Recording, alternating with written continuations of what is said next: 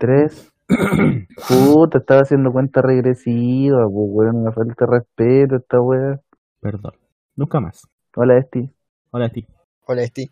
Buenas noches, buenos días, buenas tardes, bienvenidos al podcast semanal que hacemos cada tres semanas, pero bueno, ustedes entenderán que estamos por 18, estamos todos con la caña y bueno, ustedes Borrachos, seguimos borrachos. seguimos borrachos ahí, alentándote en el tablón. Ya, pero antes de empezar con las secciones tradicionales de este programa, quiero hacer una F gigante a la pérdida que tuvimos Por esta el- semana. ¿Qué? ¿Por qué? ¿Ah? ¿Qué? No entendí. La pérdida que tuvimos esta semana. Ah, sale cortado. Un gran personaje que nos deja. eh, Matías Pino. Matías Pino, que, bueno, no está muerto, pero ya tanto tiempo fuera del podcast que yo creo que Que ya nos dejó hace rato. ya nos dejó ya, así que bueno, un aplauso gigante, un segundo minuto de silencio Un segundo, minuto de silencio. en su honor. Pero me informan que el minuto de silencio tampoco va a poder pertenecer, tampoco va a poder a podcast porque tiene un asado, así que No, porque porque no podemos hacer minuto de silencio porque tiene derechos de autor el minuto de silencio. No podemos no, pagarlo. ya. sí, no olvidar eso. Así que bueno, en homenaje a Matías Pino le vamos a comentar un estudio chileno. No, no, no, no, no, no, no, no, Fondi. ¿Qué? Primero vamos a hacer en esta sección, o sea, en este, eh, en esta parte, sí le va a poner un mix con los mejores momentos de Matías Pino en el podcast. Así que dejemos un espacio de tiempo equivalente a sus mejores, a sus mejores aportes desde ahora. Ya. Ya, podemos seguir con el podcast. Ya, ya. Oye, que fue- oye, que florar tu aporte, güey. Fondi, el estudio. Ya, fueron muchos aportes. Gracias por tu aporte, Matías. Te- te- que la fuerza te acompañe. Ya, el estudio está patrocinado hoy día por, por AgroSuper, que no nos auspicia, ¿eh? pero que tiene que ver mucho porque, porque tengo una, una solución para el gran problema de la alimentación. O sea, ya, ya podríamos usar los pollos en nuestros beneficios. ¿Qué clase sea, de pollo? Las gallinas, Ah, los gallos, los pollitos, todos esos. No lo escupitajos. no los escupitajos. Podríamos usarlo como circo para divertirnos. Ya. Porque hay un estudio muy famoso, cacha, famoso, que descubrió que hay una forma de que las aves emulen el caminar de los dinosaurios. ¿Cachai? Eh, uno, uno podría, eh, no sé, pues querer que su estudio fuera catalogado como preciso, influyente, eh, renovador, pero no, Claro. famoso la wea, si da lo mismo si está bien hecho, famoso. Obvio, fue famoso porque fue nada más que un chileno quien fue lideró este estudio. No tengo el nombre porque creo que le dio vergüenza. Oye. ¿y cómo sabían cómo caminan los dinosaurios? YouTube. Vieron un video en YouTube y dijeron, ah, sí camina. ¿Vieron Jurassic Park en YouTube? Dijeron, ah, esto está en YouTube, es cierto. Citaron en APA un video de YouTube. Como tal. Eh, es- eso es como la, la epítome de, de, de lo real, lo cierto y lo verídico. y Taringa. Portal neto, así como la, ya el último. Las aves aún comparten muchos rasgos con sus antepasados dinosaurios, lo que los convierte en el mejor grupo vivo para reconstruir ciertos aspectos de la biología del terópodo no aviar. ¿Qué es un terópodo? ¿No es que caminan cuatro patas? ¿No? No, po, ¿No? no solo, ya. Bueno, algo tiene Bípedo. que ver con patas, si es, si es, si es no. Bípedo, Ah, locomoción digital, ¿qué? chucha. Van en Uber. Va en, en red, no en, trans- que no, ya se llama Transantiago, es red ahora. Y mo- Red, red mi- nuevo milenio, nuevo milenio. no milenio, perdón, transmilenio. Y movimiento Eso, transmilenio. de las extremidades posteriores en algunos de los rasgos heredados. Sin embargo, las aves vivas mantienen una postura y locomoción usualmente, inusualmente agazapadas de las extremidades posteriores. ¿Cómo saben si, los dinosaurios, cómo saben si los dinosaurios se extinguieron porque los hueones trataban de caminar con la cabeza? ¿Cómo saben? Bueno, cosas que jamás vamos a ver. Preguntas que jamás tendrán respuesta. Ok, polilla. En contraste con la condición primitiva e inferida de los terópodos no aviarios, postura más erguida y movimientos, las extremidades impulsadas, otra vez dije esta ah no, impulsado por la retracción del fémur. Tales diferencias funcionales que están asociadas con un desplazamiento gradual y anterior del centro de masa de los terópodos a lo largo y de la línea de las aves. hacen que el uso de aves existentes para estudiar la locomoción de los terópodos no aviar sea problemático. ¿Cachai? Es un problema a nivel mundial. Aquí mostramos que al manipular experimentalmente la ubicación del centro de masa en las aves vivas, es posible recrear la postura de las extremidades de la cinemática inferida para los dinosaurios bípedos extintos, más conocidos como el tiranosaurio rex. Los pollos criados con colas artificiales y en consecuencia... Ah, con Chetumari yo leí ese estudio. O sea, como el famoso tiempo. Con un centro de masa más posterior, mostraron una orientación más vertical del fémur durante la posición del pie y un mayor desplazamiento femoral durante la locomoción. Nuestros resultados apoyan la hipótesis de que los cambios graduales de la ubicación del centro de... Cacha, pues no me le he educado para decir, le metieron un palo en el hoyo a los, pollos, güey. Qué educado Y decir. te ríes de eso, y te ríes de eso, Gerard. Sí, sí, se está burlando. Para venir lo de peta. Espero- a- espero- a funarnos ahora, güey. Espero que no, espero que no nos escuche el pollo fuente, porque se va a sentir profundamente ofendido de, de tu actitud. Pido, per- pido perdón. Perdona al pollo Valdivia. No, ese weón no. Ya, pero- perdona al pollo Fuentes. A Rodrigo Gallina, a ese sí. Ya, al- no, porque no es pollo. po. Pero es gallina. Como, como dijo un weón. eh, eh, eh, va el, el, el ave de Dolingo va a venir a pegarse un tiro con tu publicación. Y le respondieron, es un búho. Son calcomanías. Son calcomanías. Son chorizos. Son calcomanías. Este, estudio sugiere que a través de manipulaciones experimentales cuidadosas durante la fase de crecimiento de la ontogenia, las aves existentes pueden usarse potencialmente para obtener información importante sobre aspectos previamente inexplorados de la locomoción terópeda bípeda no aviar. O sea, estos tipos descubrieron que si a un pollo tú le metes un sopapo por el culo, pueden emular el caminar del dinosaurio. rex. Les voy a mostrar bueno, este estudio dice que eh, dijeron que estos pollos estuvieron como 12 semanas en este estado, o sea, literalmente los violaron 12 semanas. PETA estaría orgulloso de, perdón, me equivoqué de grupo, eh, PETA estaría orgulloso de, de este estudio porque analiza a los pollos. O sea, no sé qué más puedo decir, o sea, es que este es un estudio del abuso sexual que sufrieron los pobres pollos al, al, al querer colaborar con la ciencia. Espero que no le hayan hecho cazuela. Justo me salió ese video en Facebook. Así que bueno, eh, resumidas cuentas, ya saben, los pollos pueden emular el comportamiento humano y de los Audiencia, audiencia rural, por favor, no lo intenten en casa. Por favor. La próxima semana les voy a contar cómo, cómo se puede cómo se puede florecer la economía equivocándose de en vez de comprar, vender y viceversa. Así que vamos a las más secciones de este programa antes que, Que la caga en Chile. Que la caga. Por la revolución de los pollos. Claro. ¿Qué viene entonces, pues, Fonti? No sé. Si vos eres el animador, pues weón, ya, pues, ponte Eh, vivo. quieren ahora, el, el- ya hicimos el homenaje, es que viene Axel a cantar, ¿cachai? Y Ya se fue. viene, viene Axel a No, pues, pero, eso, pero no hay ningún sorteo hoy día, pues. No, no es. Invita a Paloma Mami. Viene atrasada. Rellenen, rellenen. Claro. Rellenen para que pueda llegar Paloma. Eh, ya. Viene atrasado el avión de Don Omar. El señor de la noche, mitad hombre, mitad animal.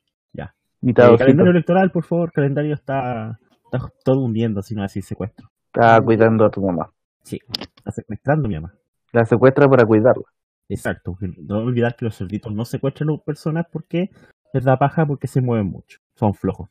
Ya. ¿Qué tenemos entonces desde la última elección? pues, Desde, desde- decirlo porque nadie más ve aquí las elecciones. sí, no, desde el último capítulo, el capítulo anterior, tuvimos elecciones en Túnez, que la, que se la habíamos mencionado, La habíamos anunciado. que la habíamos anunciado, donde. De hecho, gracias a nosotros hubo elección en Túnez. sí, pues, básicamente. Si no, si no, no se acuerdan. Exacto. Y ya se saben quiénes son los dos candidatos que van a pasar a segunda vuelta. La democracia, la demo El que y la más gracia, sacó, ¿no? el, el primero sacó 18,4% de los votos y el segundo 15,58%. Ah, peleadito, peleadísimo. Pasan a segunda vuelta John Jackson y Jack Johnson. Ya, sí. Quedó peleada esa elección, o sea, como no se Ya, y el que quedó tercero te sacó el 12,88%. llamó a no votar. Queda. Meo. Ya que no puede tirarse en Chile, se tira en Túnez. Sí. Y el primer ministro quedó quinto en la Ah, elección. Bueno, él, el primer ministro, puede cerrar el parlamento y decir, oye, Ahora, ahora es el quinto ministro. Eh, y los, los candidatos son Kais Sayed, que es un, un jurista y profesor de ley un constitucional, sí, que eh, postuló como independiente, y el que quedó segundo es Nabil Karoubi, que es presidente, o sea, digo, es el dueño de un canal de televisión El dueño de y que de hecho está preso en este momento. Ah, cosas de la democracia. ¿Qué ah, más podía esperar? que dice que supuestamente está, eh, él reclama que lo metieron preso para haber evitado que hiciera campaña. Mm. Pero ahora está en la segunda vuelta presidencial en... Fuera. Oye, ¿por qué hay una foto? de- Estoy, disculpa, esto no tiene nada que ver con lo que voy a dar, pero estamos, estamos acostumbrados a no hablar del tema, pero estoy haciendo la nota para solamente Fondis, más conocido como solamente fútbol. ¿Qué, ¿Qué mierda hace una foto de Robbie aquí, weón? ¿Una selfie de Robbie? Una selfie de Robbie aquí en noticias recientes. Una funa pública por, sobre- por Rob Zambar. Yo creo, weón. Ya. Ya. Y decía, por favor. esa elección, va- la segunda vuelta va a ser el 20 este, este 29 de septiembre. Así que vamos a ver quién es el presidente de Túnez. Y la otra elección que hubo, Disculpa, ahora sí el, te- ahora sí el tema. Pensar que los tu pensar que cuando Túnez quedó la cagada, cuando fue la primavera árabe y todo eso, hubo un grupo de gente, un- como una, una comisión que se hizo a cargo del país, y esos tipos se ganaron el Nobel de la Paz hace no mucho, y ahora que eh, estén alegando de que está la cagada de nuevo. pero en Túnez no está la cagada, po. O sea, no, me refiero a que, a que, que se hizo, no sé, pu, se hizo tremendo tema para que volviera la democracia al país, bueno, que llegara la democracia en realidad. Les dieron hasta el Nobel de la Paz por hacer todo de manera muy pacífica, todo para que ahora llegue uno de los candidatos y diga que esté preso porque lo metieron preso, porque porque yo lo casi no aprendimos nada. ¿ah? No somos nada. Sí, no, pero que el, ah, para el resto lo que es que el tipo era corrupto y básicamente se está llorando. La tarde está Bueno, bueno. llorando y es por ya. Israel tuvo también su segunda elección en el año. Sí, pues mandamos mandamos un corresponsal exclusivo a Israel y todavía no nos responde. Yo creo que fue a yo creo que era Palestina. ¿no? Es que no alcanzó la plata para el pasaje de ida. ¿no? Yo creo. Llegó ahí y dijo un shekel para, para ver al Buya y no.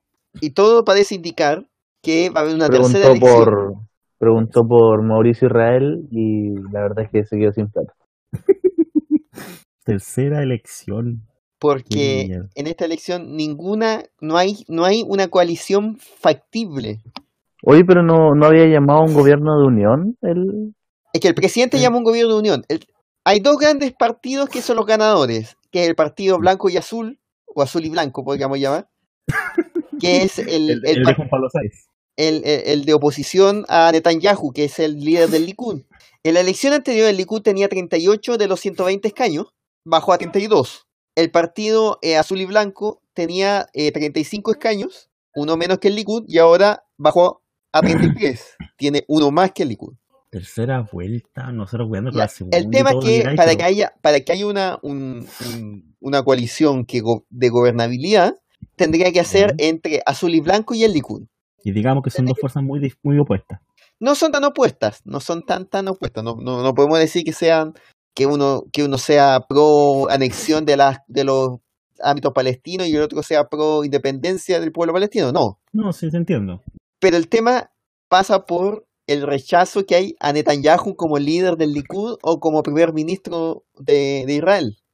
Es que al final tú Entonces, Israel políticamente hubiese y Netanyahu Simón Pérez y uno está muerto. O sea, El primer el no hay primer renovación por dónde. el, el, el primer requisito de azul y blanco para entrar en cualquier gobierno sería que no que- esté Netanyahu. Claro, po. Y eso es lo que rechaza de primera partida el Likud. ¿Saben, lo que mm. está pasando? ¿qué está pasando? Es que mm, Netanyahu está muy débil. Google lo hizo mierda.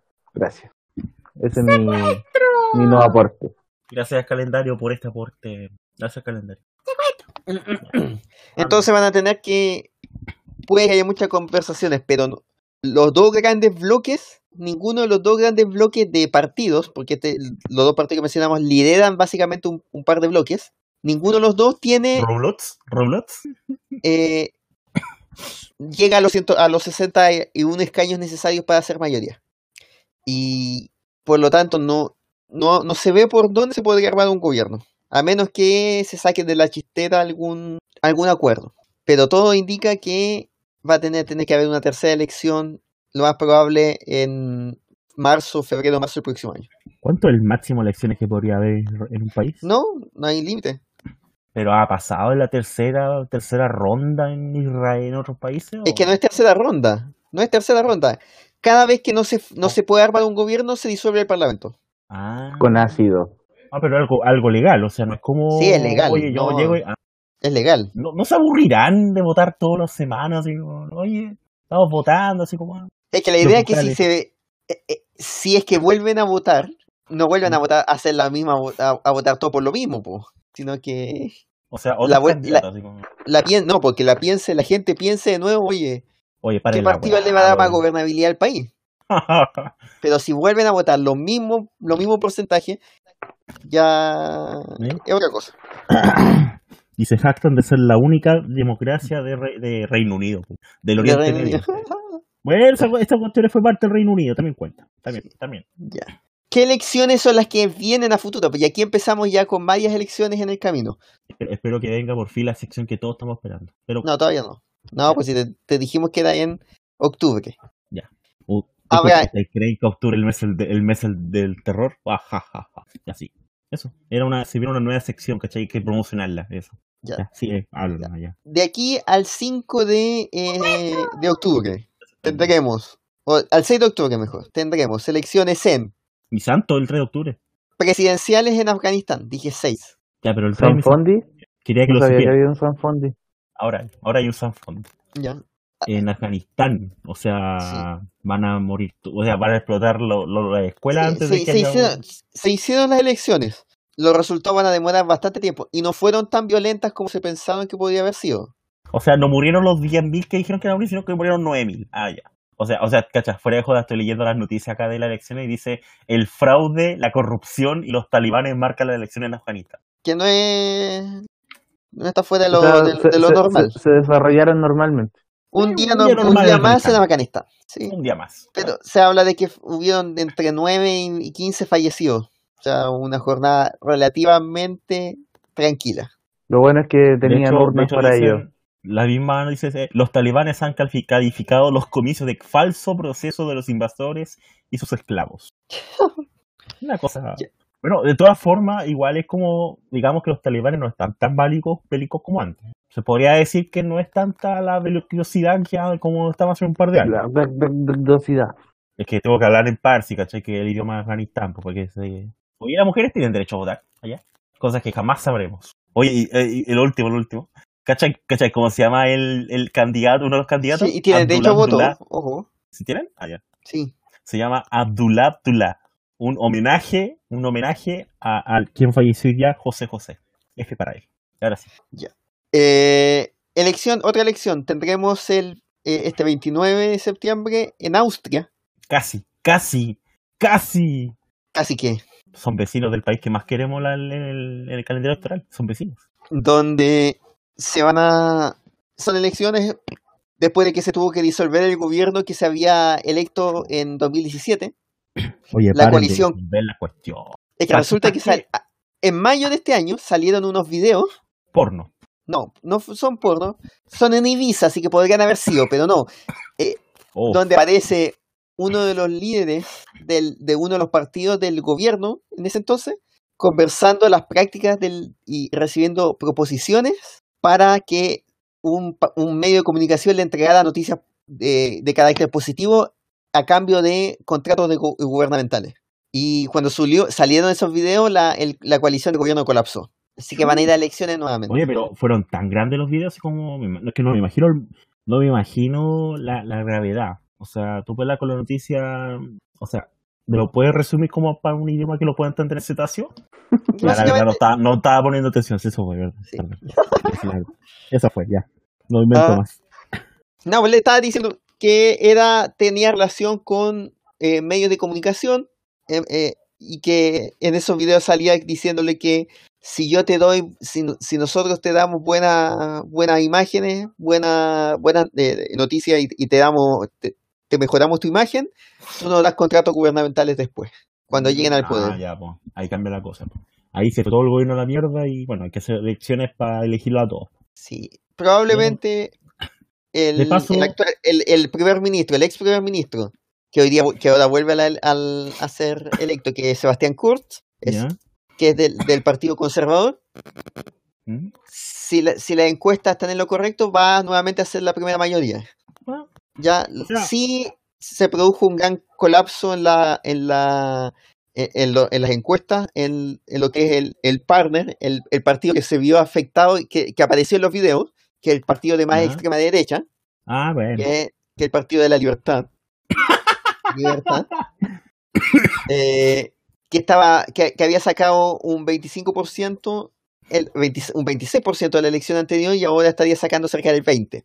Tampoco es un gran un gran colapso. Pero que, claro, que Austria son cuántos, 8 millones. Los que sí se verían favorecidos y que podrían tener un gran salto, así como en muchas partes de Europa, serían los part- el Partido Verde, que podrían subir hasta el cuarto lugar en si, si todo se hace las encuestas. Pero eso lo vamos a ver la próxima semana cuando estén una, los una resultados. consulta, sí, sé que no importa. Sé que una vez más estoy cambiando el tema, pero hay un término, no sé si tú lo conoces, es del latín, cuando en las guerras se hace una guerra y el resultado de la guerra es básicamente todo estaba como terminado. Status quo. No, si no, status, sí, un nombre, un término en latín, pero no me acuerdo cuál es. Ya, pero eh, el status quo es. eh, Sí, pues sí sé que status quo es uno, pero cuando Es en latín, po. específico, que cuando se libra una guerra, el resultado es el mismo que estaba antes. Tiene un término, es Ah. un- una frase en latín, pero no me acuerdo cuál. el status quo antebellum. Esa cuestión es, perdón. No he dicho nada. Gracias. Por Dios, Fondi, qué manera de hacernos perder tiempo. Nunca más. Ya, países en los que también van a haber elecciones esta semana. Inglaterra. Van a tener Mm. en Montserrat, ¿Nos hará gustado antes? eh, no, ¿A Capilla? ¿Otra vez? en los. Emiratos Árabes hay también elección parlamentaria. El 6 de Para. ¿No que, no que Israel es la única democracia de Oriente Medio? Eh, sí, pero Entonces, ¿cómo ellos tienen, ellos van a hacer elecciones? Entonces, significa que son demócratas, pues. no, pues, ¿cómo se... Pero ¿quiénes los votan, po? Eh, las elecciones, 20 de los, de los 20 miembros del Parlamento, son, 20 son elegidos por los eh, líderes de los siete estados constituyentes, los Emiratos. Ah, ya, por los talibanes. ¿ya? Por los, o sea, 20 son nombrados por los siete emires Ah, ahora y se va a otros otra 20 cosa. son nombrados por un colegio electoral. Y los Y miembros del colegio electoral son seleccionados por los líderes de los, de, eh, por los emires. Yo creo, yo creo que es hora de que, yo creo que es significativo de que la democracia existe. Y ahí estamos hablando, por ejemplo, ¿cuántos votan? Son 337 mil votantes que están registrados. La población total son 9.771.000. Pero son como 9 millones de extranjeros, así que... o en Qatar esa cuestión. No, Qatar más que eso. En Qatar. En no Oye. Quiero, quiero hacer un comentario. ¿Qué? Nada que ver con esto. No, tranquilo. Pero- Para mañana este podcast. Empezamos con. Este programa empezó con excusas dignas para demorarse a grabar, como por ejemplo ir en la micro. Sí. Pero llegó al nivel de. Vinieron a colgar ropa acá al lado de mi ventana. ¿Qué clase de excusa es esa para no grabar? Oye, es cierto. No, no quise decir nada porque... Robbie, te queremos, pero... bueno, ya, po. La próxima semana va a decir, no sé, cayó un meteorito en lo de mi casa. El perro se comió mi podcast. Se está inundando mi casa, por cierto. Chocó la micro, no sé, weón. Santiago Wanderers ganó un partido. No, eso no. Oh. Ya, si da lo mismo, no escucha el programa, no escucha el programa, así que da lo mismo. Uy, cierto, ya. A todo esto Ya. juego Juan de mañana. Ya, y para, lunes, para- lunes. para terminar el calendario electoral y, y, y- y- e irnos a la mejor sección de, este, de esta primera parte. Eh, también hay en Kosovo y en Portugal también hay elecciones parlamentarias. Ya, vamos entonces al siguiente. para, ¿dónde, está, ¿Dónde está lo que todos queremos escuchar? ¿Dónde está? Eso va a pasar recién el 20 de octubre. Ah, entonces todavía van a celebrar en Callampa. Solo queremos escuchar cuándo es ese día. Ya. Y ni siquiera sé que votan, pero. No, tampoco yo sé, pero Ah, entonces fue como, ah, ya. Vamos, vamos a poner un referéndum el, el 10 de mayo. Pero ustedes decían que para qué. Así como, ah. ¿Y el ¿Quieren vacas, vacas, vacas con cuerno o, o permanecer en la Unión Europea? No sale la Unión Europea, po. No está. Te digo por, por el Brexit, pues, weón. Ah, chucha, verdad. Yo creo que van a votar por estar en la Unión Europea ahora. ¿Nos suscribimos, nos suscribimos al acuerdo de Viena o no? ¿Al Congreso de Viena o no? Ya. Recuerden que los países serios están saliendo de la ONU. Exacto, no olvidar. Y los derechos humanos. Ahora, Esti, por favor, te dimos 40 minutos de, de, de basura para que tú buscaras la conspiración. ¿La encontraste? No. Ya, cierro esta weá. Sí, sí la tengo. Ustedes, ustedes creen que hicimos, ustedes creen que hicimos eh, tiempo media hora para porque, porque realmente. Para que llegara Paloma Mami. Exacto. Eh, la verdad que sí. Así que, Esti, por favor, instruyenos. Mm, ya. Rellena nuestros conocimientos. Eh, la verdad es que vuelve la conspiración. Voy a ir Eh. alternando entre, entre conspiración, invento inútil, para que para no matar las secciones. Es importante no matar las secciones, como por ejemplo el calendario electoral, que ya está muerto. Sí. Sí. Y que, y que es un, es un androide. Un zombie. Sí. Entonces, en, en esta ocasión, toca la conspiración de la semana, que eh, en este caso es sobre ficción, pero igual es conspiración, ¿ya? Eh, sobre una película que está muy de moda y una que se estrenó hace poco, que sería Mary Poppins, que está muy de moda, y It, que se estrenó hace ¿El poco. It, eh, It no está de moda, se estrenó hace poco, No. pero no está de moda, y Mary. Poppins está de moda. Ya. ¿Qué ¿Cuál pasa con estos dos personajes? No tienen nada que ver, ¿cierto? No, para nada. O sea, ¿qué tiene que ver? Vaya a flotar, dijo Mary Poppins. De hecho, podría ser, porque Pennywise y Mary Poppins son el mismo monstruo. ¡Ah! ¿Qué? Eso, eso, eso que escuchaste. Son el mismo monstruo Mary Poppins, la niñera, y Pennywise. O sea, no decía vaya a flotar, decía vaya a lavar la losa. Anda, Vaya a frotar, vaya a frotar, dijo el Pennywise. ¿por qué, eh, de dónde viene esta, esta wea? Esta wea. No, no sé qué, no sé si tú querías apostar de dónde viene esta. ¿Tadinga? No, No, yo, yo iría Un poquito- un poquito menos serio. Eh, el mostrador, güey, no, no, el portalnet. Viene de Reddit. Ah, Pero Ya, aquí, aquí viene, aquí viene. es aceptable, ya. Dice, em, el crédito le pertenece al usuario de Reddit Humanoid Molt 5, ¿ya? Dando los créditos como, como corresponde. Sí.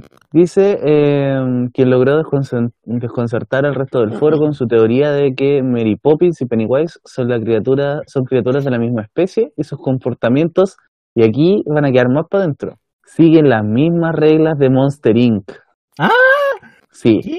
esto se acaba de poner aún más raro. Literalmente dice eso la nota. ¿Qué tiene que ver con Shrek todo esta cuestión? Porque todo tiene una relación con Shrek. Solo falta eso. No, Cher- Cherk no está metido en esta ocasión. Ah, ya, Ah, ya. Soy el monstruo Shrek. Shrek. El príncipe Shue. Gran MS. Veamos el razonamiento detrás de esta loca propuesta. Dice, fuente de energía. Número uno, fuente de energía. Tanto Pennywise como Mary volvieron a la vida de sus niños más de 20 años después de su primer encuentro. A él le tomó 27 años y a ella 25. Ambos consiguen energía vital de las emociones de los pequeños con quienes tienen contacto. Obviamente el payaso aprovecha el miedo y la niñera la alegría. Como recordarás, en Monster Inc. aprendimos que la risa es mucho más poderosa que los gritos de terror. Y ese mismo principio aplicaría en ambos personajes, lo cual explicaría por qué Mary puede hacer uso de sus poderes incluso aunque convive con una menor cantidad de niños que It. Número 2. Dos Georgies. En el regreso de Mary Poppins, la mujer mágica primero tiene contacto con Georgie, el hijo menor de Michael Banks, a quien le entrega su cometa de papel. ¿Ves la conexión? Oh. Porque Pennywise también utiliza el pretexto de un juguete de papel, un barco, para acercarse a su Georgie. Número 3. Los mismos poderes. Tanto Pennywise como Mary Poppins tienen la habilidad de crear un reflejo suyo que actúa de forma independiente. No olvidemos el poder más importante de todos. Ambos utilizan lo que habita en las mentes de los niños para cumplir sus respectivos propósitos. Además, los dos son aficionados al baile. Ese no es un detalle tan relevante en la trama de sus películas, pero llama la atención de que él se llame a sí mismo el payaso bailarín y ella sea la protagonista de un musical. Estoy, estoy sorprendido. O sea, jamás hubiese imaginado este parentesco. Me estás abriendo la mente. Y eh, número 4, por último, Olvido y Globos. El club de los perdedores y los niños Banks olvidaron a Pennywise y a Mary cuando estos dos desaparecieron. Bueno, los Banks sí recuerdan a su, a su niñera, pero no sus poderes mágicos. Incluso quienes no vieron ninguna película de It conocen la frase todos flotan. Y el icónico globo rojo del payaso. Vaya a Pues flotar. al final del regreso de Mary Poppins, tal cual, todos los personajes terminan flotando con globos y el de ella es casualmente rojo. Así que ya lo saben, Mary Poppins en verdad es un monstruo del universo de Stephen King. Eh, en verdad nunca me gustó Mary Poppins, ni la antigua y la nueva no, no la vi ni de casualidad. Eh, Yo tampoco la visto. y no sé si sí de la vio, yo creo que sí, sí de la vio. ¿Sí, No. la vi? Yo No, no. tampoco. Eh, pero lo único que puedo decir en cambio es que pase lo que pase, sea It y Mary Poppins eh, la misma persona, eh, podríamos decir que puta que Roxanne van los políticos. Hola. Oli, hola Esti. Hola, Esti. ¿Cómo Justo que? hablábamos Bueno, de, de lo tanto que nos gusta Santiago Wonders. oiga, no sea falso, señor. No sea falso, no sea mentiroso a ese nivel. Usted pesque su chasca gay, llévesela lejos y no me mienta de esa manera. Siga disfrutando del Sí. reinado de Catherine I en si su quiere, ciudad. Si quiere comprobarlo, señor, escuche el programa. Se la dejo ahí. Me parece, lo escucharé.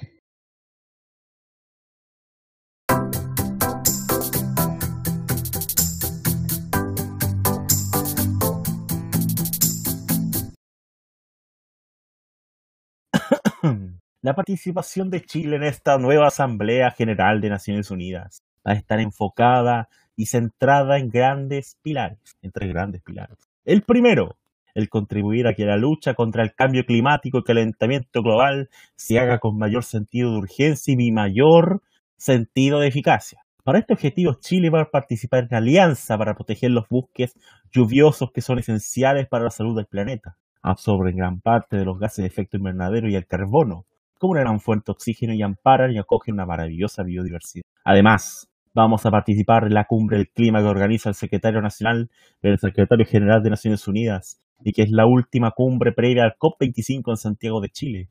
Y lo que busca es motivar e incentivar a los países que asuman compromisos más ambiciosos y más exigibles en materia del control de las emisiones de carbono. También Chile va a participar de la reunión de líderes de la COP que hemos co-organizado con Emmanuel Macron y en la cual van a participar otros líderes, incluyendo el primer ministro del Reino Unido, Boris Johnson, que va a ser sede de Tan, la tan, COP tan. luego de la que tendremos en Chile. Y además, Chile va a pertenecer a la cumbre de los líderes azules, cuya principal preocupación es evitar que descienda la U y también proteger los océanos. En la COP25 en Chile vamos a incorporar dos grandes temas que normalmente no han estado en las discusiones sobre el cambio climático y el calentamiento global, la protección de los océanos, de los polos, del polo rapines. Y por eso va a ser la Copa Azul. Es como escote, man, esta weá.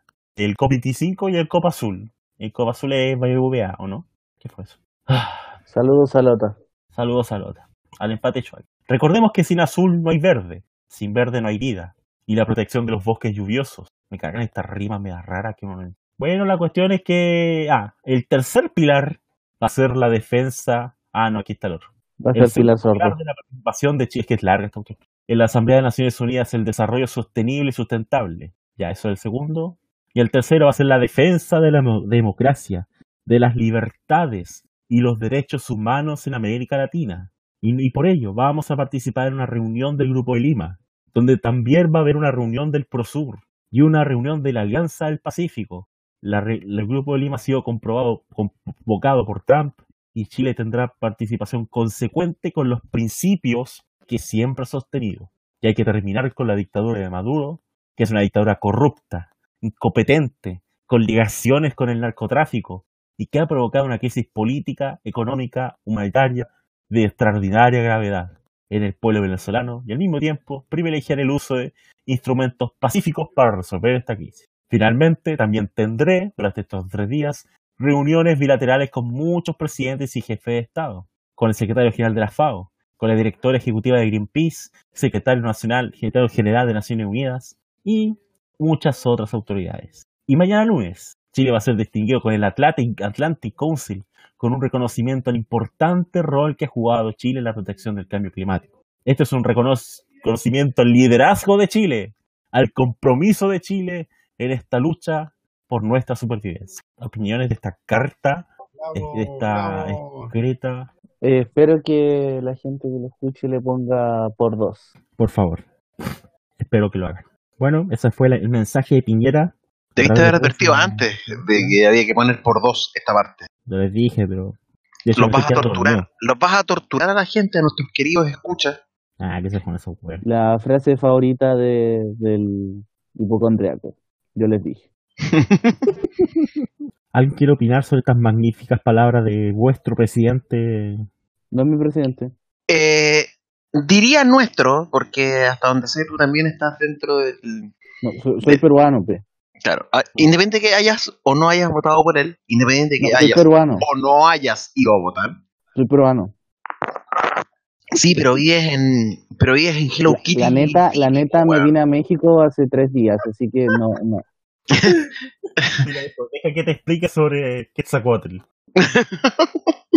La neta, aquí estoy con unos, con unos eh, nacos comiendo tacos y jalando coca recién importada de. Colombia. Así que, así que la neta no. no bueno, no de hecho en México jalar significa otra cosa, señor. Así que Si no trate de a tu vender. madre. no trate de vender humo donde tu no madre. le... Así que la neta no, no es mi presidente, güey. No, no. Aquí estoy con los, con los chavos de Pambología. Hola amigo, vos Fondi, ¿cómo estás? Acabamos de, Está con de- toda la actitud del amigo este. de- acabamos de ver un partido de las Chivas y, y el América, las Chivas No, y el acaba- América. no acabas, sé si- de, no acabas lanzarte unas cuantas chivas, que es diferente. Ya. Y ni siquiera de tomarte unos chivas, que eso sería mejor. Así que no, la neta, no, mi presidente es eh, López Obrador. López Obrador. Lo siento, güey. Ya. Opiniones a la carta que habló Piñera acá, realizando el punto de prensa en la ciudad de Nueva York. Mira, la, la carta es fantástica, hay que decirlo, es maravillosa. Yo, yo me emocioné. historia. Yo me emocioné, me emocioné, no al borde de las lágrimas tampoco, pero es porque ando medio insensible por la vida. Si no, hubiera llorado a mares eh, leyendo eso. Bueno, eso te pasa por trabajar en el gobierno de los mejores. Exactamente. ¿De los Pero pese, a, pero pese a eso, pese a, hacer, eh, pese a trabajar en, en el, en el gobierno de los mejores, en, en, el- en los tiempos mejores, eso, ¿Mm? eh, sin lugar a duda hay un hay una cantidad de cosas que mencionó el presidente Miguel Juan Sebastián que, que para mí son muchos versos, obvio, ¿Mm? Pero no le veo la parte práctica. Ni parte práctica, ni parte práctica previa que haya inspirado estas palabras. O sea, estás dudando del liderazgo del presidente. No, estoy dudando de lo que dijo, no de su liderazgo. Pero que a la vez estás, estás dudando del liderazgo mundial que tiene el No, presidente usted duda del liderazgo mundial de para nada. Yo de- del presidente. en su liderazgo para sacar al país de la pobreza. No, y ojo, y ojo, por ejemplo, No dije de quién, pero de la pobreza sí. eh, no, no, él no sacó de la pobreza a quienes se supone que está sacando. Claro, por eso te digo. Porque, porque quién. ellos salieron, ellos salieron de la pobreza mucho antes de Piñera. Yo dije, Entonces- día, vamos a dejar de ser pobres. Y otro dijo, bueno, y listo. Claro. No, y el, el compromiso, digamos, que, que se habla, digamos, del rol de Chile en la protección del cambio climático, del calentamiento global, y automáticamente se me viene a la mente un ejemplo que a mí me pega, que a mí me pega no tan directo, pero que pasó aquí en la región de nosotros, en, la- en la región en la que yo vivo, De nosotros, po. de nosotros, de, de nosotros, de mí. De mí y de, de mí y de mi alter ego y de mi doble y todos. Ya. Eh, que es el caso de Quintero, po. O sea, es el mejor ejemplo Sí, De va a puntero el campeonato, 50 puntos. De, hecho, de hecho, sí, de hecho sí va, va puntero Quintero en tercera vez, pero hablaremos de eso en otro momento. No, Eh, pero claramente eh, Ah, no- no eh, era lo, que, Gustavo. lo que suce- lo que sucedió con lo que sucedió con, con esa famosa eh, nube que supuestamente no era producida por las refinerías ni por ni por otras em- ni por otras empresas que trabajaban químicos eh, es una señal claramente contraria a todo lo que dice este discurso. Entonces, en Es cuanto a lo que- tiene que ver con las acciones ejecutadas.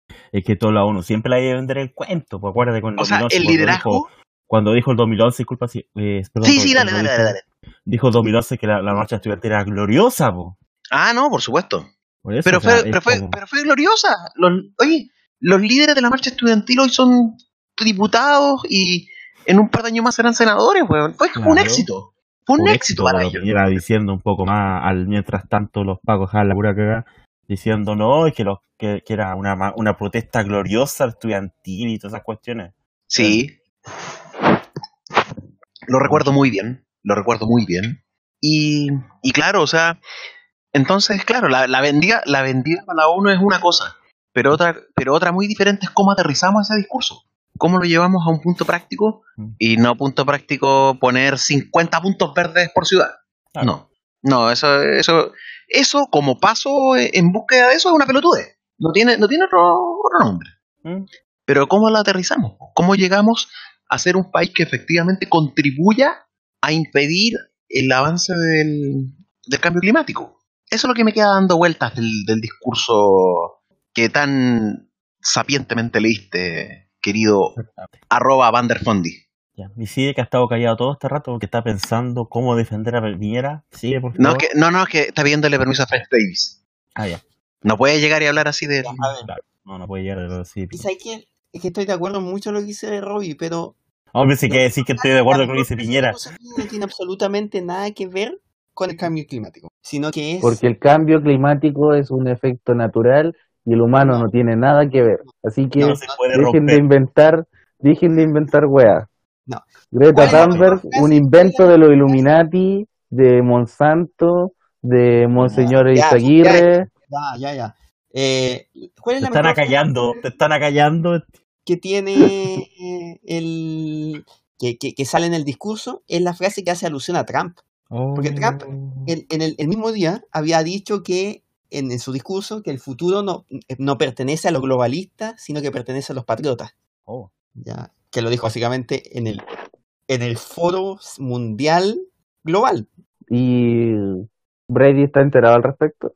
yo creo que sí y Yo creo que sí. pero Piñera sale y dice "Oye, que, que, que en el fondo lo cuál es la, la gran respuesta conservadora a la frase al, al, al desafío nativista de Trump y de otros políticos por ejemplo en Chile podríamos hablar de José Antonio Cast y otros más en, a, a lo largo del mundo dice no hay Bolsonaro. ningún Bolsonaro en Brasil Le Pen en Francia eh, Farage en el Reino Unido Salvini Macri en- o no? y así mucho ¿ah? Macri califica ahí o no? No, Macri, Macri es conservador, no es nativista. No, es- ¿Nativistas tienen que ser de productos natura? No, los nativistas son los que. los xenófobos nacionalistas, podríamos llamarlo. Mm. Los proteccionistas, podríamos decirlo Ni también. siquiera, o sea, algo proteccionistas, pero. Los social Un, un conservadurismo más o menos extremo, ¿sí? La- lo que hoy día llamamos extrema derecha, Ya. Ultraderecha. que es la derecha nacionalista, que, que va en contra de la cooperación mundial, que ni siquiera es, Ah, ya entiendo. que no es, pues, si nosotros queremos aquí, es, es un poquito más caro. Esa, No es- claro, esa es clase tanto- de. no es- no es tanto un Axel Kaiser incluso, No. ¿ya? Otrora Porque están, pero esta gente está en contra o a favor de la economía de libre mercado. Eh, es que no está en contra de la economía del libre mercado, pero sí tiene problemas con el libre comercio. Es que, que el libre comercio mezcla negritos, por eso les molesta. Que no es lo mismo. Entonces, la- lo que dice Piñera es, no hay ninguna incompatibilidad ni conflicto entre pensar en un mundo global y ser patriota. Y es la primera persona que va ir- que, que, que la ONU responde a ese desafío que, que tira Trump, que dice, oye, a, a lo largo del mundo están, eh, eh, van a salir todos estos movimientos nacionalistas. ¿Y de cuándo Piñera está tan preocupado de los movimientos nacionalistas? Eh, yo creo que está preocupado desde hace un buen rato. Y no solamente Piñera, yo te diría que, que son todos los movimientos aquí de todos los partidos políticos. Porque están creciendo, acá en Chile también están creciendo. Y el riesgo es que crezcan demasiado. Bueno, no hay que burlarse, a cualquiera le podría salir un, un hijo así. Claro. Entonces, el, el desafío pasa por ahí. E- e- ese, esa es la frase, más que lo de lo, lo que habla de, del, del- de, las, yo- de las que yo que considero que son palabras de buena crianza. Más que eh, palabras reales o, o cuestiones de ese calibre, son un tipo más de palabras de buena crianza. ¿Por qué? Y porque tiene que decirlas. Porque se atrevió, porque se atrevió a, eh, a, a- a- a tomar la posta de Brasil cuando el Brasil soltó la COP, que es esta gran reunión que ya hablaste, Fondi, que se va a hacer en, en diciembre, que se va a hacer aquí en Chile. Sí. Oiga, ¿tú cuándo se hizo la PEC? La PEC en noviembre. Ah, noviembre, sé que era en septiembre. Eh, te diría que es en, en noviembre. El 16 y 17 de noviembre es la reunión de los líderes. Ah, ya. No, no sabía. Y la COP sin- eh, Imagino es que ahí también se va a hablar del cambio entre el climático. 2 y el 13 de diciembre. Entonces, Pero la COP Piñera- es como el acuerdo de París, el acuerdo de es Tokio, la ¿no? conferencia de las Naciones Unidas sobre el cambio climático. Ah, O sea, i- igual, ya hablando más seriamente de la cuestión, eh, está bien que es como, tiene que decirlo y todo, pero eh, si comparáis a Chile, incluso a, a Latinoamérica, incluyendo a Brasil y Argentina, eh, no, perdón, a Sudamérica, no, no tanto a Latinoamérica, eh, el impacto de la contaminación de acá no es nada comparado con China, Sí. con Estados supuesto. Unidos. De hecho, eso eso lo, lo queremos tratar ya más profundidad el otro, en, el- en el próximo, en, en el- dentro de este mismo capítulo. Entonces, Pero la, la y, y la influencia política que puede tener también Sudamérica no es Es nada, menor, entonces pero, pero hay un, hay un gran movimiento de estos países chicos. a, a lo que voy con a lo que voy con esto es que Piñera Chile- pudo haber Piñera, por proporción del, de, de país, podría tomar un, un- algún grado de, no quiero usar esa palabra, no la voy a usar, eh, que tan repetida que la, que la han dicho por todos lados todos los ministros, pero quiere, quiere ser la cara visible, ah, ya, ya, ya, ya. ¿ya? Es que, Que, que en Dubái, de- ¿cachai? de Que eso, no- que son- claro. que son países, porque Chile tiene una característica que lo une a todos esos otros países, es un país costero, es uno de los países que se va a ver más afectado por la subida de las aguas. ¿Qué pasa si, Bueno, si, si las aguas suben 3 metros? Eh, Robbie, Valparaíso, ¿en qué estado queda? Mira, con tres metros que suba, te diría que queda prácticamente igual. Porque la Ya. ciudad está levantada, está Viene ahí, levantada. viene ahí el aporte, sí, esperando que dijera está que la levantada. cagada. No, no, pero, Valpara- no, pero Valparaíso. la- Ro- Roberto Sánchez, el, No, el calentamiento global no me interesa. Oye, qué sacada de contexto más. Y hay Eh, otra. pero- ridícula, pero, weón. la- pero Valparaíso, Viña un poquitito más. Valparaíso No, no. sí, pero, pero no está tan levantada en, la, en, en el bajo. No, no, está, está levantada, tengo entendido que son dos metros y medio del nivel del mar. Pero, pero de arriba es plano. Entonces, si Claro. sube, No, no, si si las sube, que, eh, que las proyecciones para 2100, si no se hace nada, estamos hablando de 3 metros. No, el, el plan desaparece, el plan de Valparaíso. Y, y Bueno. eso, y eso hablamos de una ciudad que, que tiene una subida y, o- que, con respecto al mar, pero hay otras ciudades costeras que parten en el en la ¿Y, línea y qué está haciendo Sharp al respecto? Nada, pues, ahí está, tirándose las weas. Claro. Oye, pero a Robbie le convendría. Entonces pues, Chile, playa, Chile playa. Chile Para un la puerta, playa, listo. El- y, y, hay mu- y obviamente todos los otros países, los países oceánicos, que están, aquí tendríamos que hablar literalmente con el agua en el cuello, que se están viendo que en, los- en las próximas décadas los países, esos países van a desaparecer. Oye, pero, pero entonces Bolivia apoya el calentamiento global. Bolivia es uno de los grandes productores de gas, Gas, gas, gas. Gasco, gasco, gasco. así que aposta al calentamiento eh, global. O sea, voy a estar a favor del calentamiento global. Para que Saludos tenga más. Saludos a Evo. Evo, estás a favor del calentamiento global. Di la verdad. Él quemó la Amazonas a propósito. No lo, no lo digo yo, lo hice Chespirito 929 en YouTube. Entonces, a, Piñera le favorece eso. Le favorece haber agarrado esta reunión, se- ser la cabeza visible de este, este COP25 que se va a hacer en, en diciembre, donde van a venir los grandes líderes mundiales para tratar el tema del, del calentamiento global. Y siendo un país afectado, un país que no va, que proporcionalmente no es tanto lo que tiene que hacer para ajustarse a esa, a los, a los requisitos, porque el, el gran requisito, el gran, el gran acuerdo es que a 2050, en 30 años más, los países sean carbón neutrales, o sea, todo lo que emitan de carbón Lo De- compensar. lo compensen o lo saquen. Oye, eh. Greta, Greta Thunberg le hizo, le hizo el oso a Piñera, po, ¿no? Eh, no, no sé si le hizo el oso. Usted váyase de aquí. ¿Se fue? Eh, eso. Se fue. V- ¿Venía a decir algo de Greta? No, por favor, por favor, no, que lo vamos a tener que despedir. No, no, no, no, No, nunca, no. nunca, Pero, no, no es para tanto, no es para tanto. mal Así no toman recuerdo, así. ella, igual, ella igual va a venir acá y por lo tanto se van a encontrar Ah, con va a venir al podcast. Chucha. No, no al podcast, pero sí. Ya, va pero mal, tenemos No, su presencia. Es la panelista invitada sorpresa que tenía así de preparada.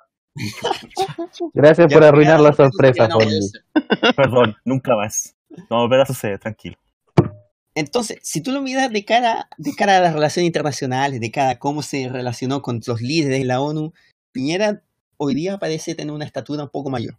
También porque, no quiero decir la palabra, pero el liderazgo de Brasil y Argentina Pero está disminuido. si de- po. si de- no podéis negar el liderazgo mundial de nuestro presidente. No, pero en Latinoamérica Es Macri de Estados Unidos. está a punto, a punto, está con eh, saliendo por la ventana. Sí. Bolsonaro está completamente encerrado.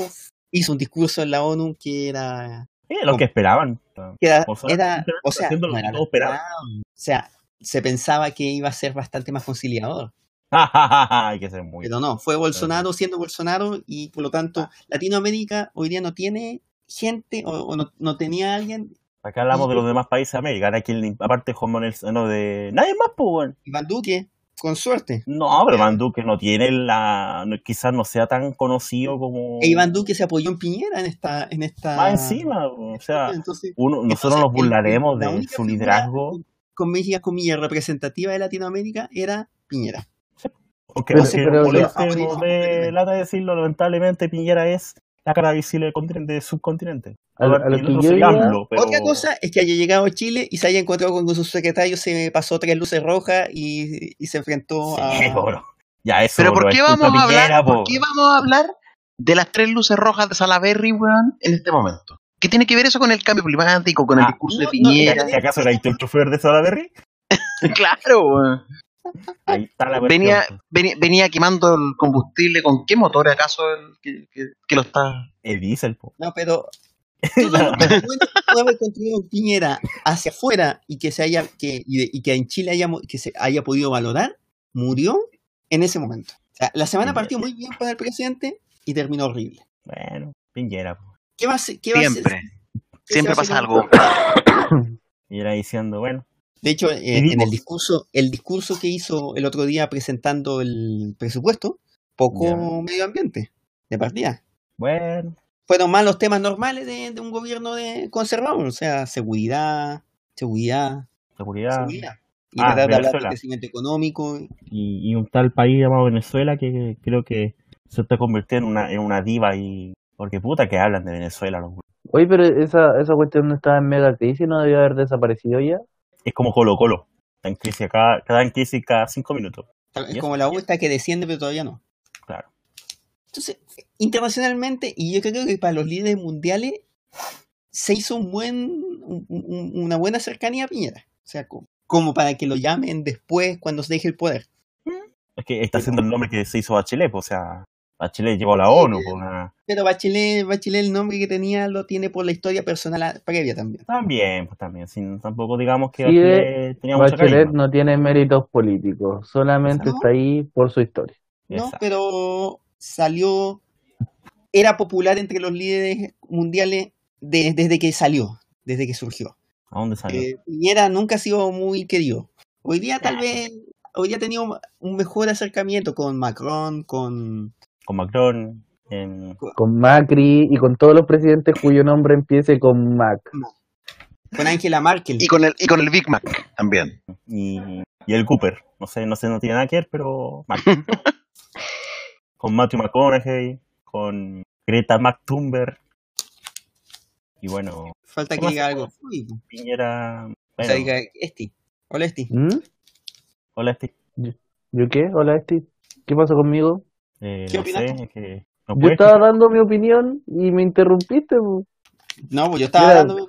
Tú me interrumpiste. No, yo estaba, yo estaba dando mi opinión. Estaba diciendo Oigan, de cabrón, De hecho, que- sí, de, sí descensuró a Lesti, hay que decirlo. la, in- cabrón, la influencia en la contaminación global de Sudamérica era baja, la influencia política de Sudamérica en, en el mundo es baja. Estaba diciendo eso y me interrumpiste. claro. Escuchen el Estaba haciendo, programa, estaba escuchen el haciendo un programa. análisis foda de la situación y me, me interrumpiste. Haga- Hagan, hagan el, el Que ejercicio. la grabación, que la grabación devele Está la todo- verdad. Está, Claro. está todo en fiscalía. Está todo en fiscalía. Hace Ya rato vaya a que ver nos si demandado vaya- como vaya a pagarla. cinco, que cinco gobiernos dictatoriales nos tienen demandados por decir que sus gobiernos eran ban- bananeros. Y de hecho No, nos están demandando por eh, decir la verdad. Ya, Voy a crear la página. Voy a crear la página. Exigimos cadena perpetua para CIDE.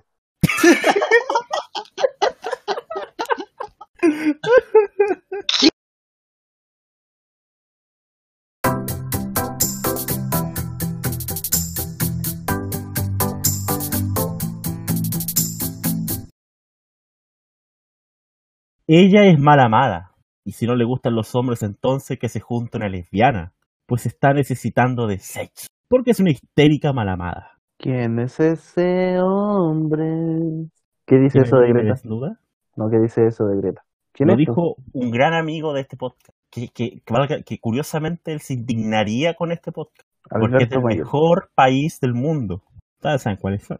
Un locutor de radio brasileña fue despedido este jueves por lanzar ofensas hacia Greta Thunberg, según confirmó el propio periodista en las redes sociales. Una niña de 16 años que hizo una singular protesta y que se han burlado de ella por tener, por tener Asperger, por ser una vendida, por estar financiada por George Soros, por el Partido Comunista, por la ONU, em, por todos los movimientos sociales del mundo, eh, está financiada por el papá, em, y, que, y, que, y que lo más cómico es que, lo, que los tipos que em, empiezan a decir, oye, me robaron, y la niña dijo, ay, me robaron la infancia, y ellos dijeron, ay, a ella le robaron la infancia, cabra chica desclasada y cuestiones, y ponen fotos de pendejos que, de niños que, que están trabajando a los siete años, diciendo que, oh, y eso es terrible, cuando se acuerdan nunca le ha importado a esa gente que está trabajando, le importa 53 hectáreas de verga lo que hagan, pero no, para, para tratar de invalidar cualquier argumento que a ellos no les gusta, son capaces de venderse a su propia madre por tal de publicar fake news.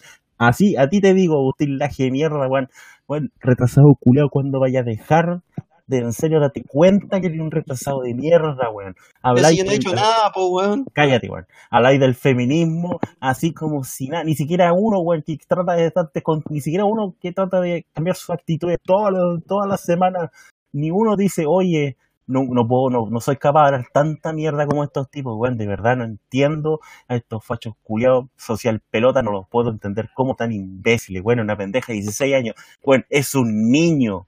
Uno no huevea. Yo ni siquiera quise huevear al niño poeta porque era un pendejo y hablaba puras cuestiones. Nadie, no quise huevear al, al monito Vidal porque todos son niños, déjenlos que disfruten. La niña ni siquiera está interesada en matar a nadie, no le hace daño absolutamente a nadie. Da un discurso en la ONU, weón. ¿Quién no da un discurso en la ONU? Como que, como que fuera muy relevante, weón. Movió gente, puta. Movió más gente que tu marcha de mierda de cinco personas, weón. Ay, por eso te he explicado, pues, concha tu madre. A ver, perdón, perdón, eh, me desesperé. Hola. Eh, ¿Quién se fue ahora, weón? Ah. ¿Y Se Robbie? fue indignado Robbie. Hola, Roy. Se dice hola Esti. Hola, Hola, Esti. Esti. Hola, Esti. Y eso, pues aquí Eso. cerramos el tema. después de, después Chao. de ese, de ese pequeño descargo de Fondi. Oye, ¿y Robbie, weón, se fue? No, si está aquí todavía. No nos escucha, Ah. sí. Ah, ya, ya. Eh, Me pero- perdón. Es como, es como Dios. Está aquí, opinar pero no nos este tema. escucha. Quería opinar sobre este tema hace unos días, pero no tenía la- el tiempo. Sí, y no, pues eso eh, es de más, pues es la idea. me, me da la otra situación que está, bueno, ya, pero ya lo dije. Pero- Coméntenlo. ¿Qué tiene? Y, y las críticas, no es que no, las críticas no tienen ningún sentido, pero sí tiene una explicación. Y es una explicación que explica muchas otras cosas que están pasando en el explicación mundo. que- Sí, pero Los humanos son hueones. no tengo ganas de, de la reír, explicación. de reírme de cada cosa. Esa, es, la- esa es la- eh, es, es- es parte importante de la explicación, Esti. ¿En serio? Eh, la envergadura de la crisis que se enfrenta el mundo. Me encanta esa palabra. Envergadura. Mm. Quería decir otra cosa que me acordé recién, pero dale nomás. Esta crisis es tan grande y, y- los sacrificios que requiere para, para superar esa crisis son enormes. Entonces, para muchos es para muchos es más cómodo comportarse como si no existiera Como los imbéciles. ¿ah?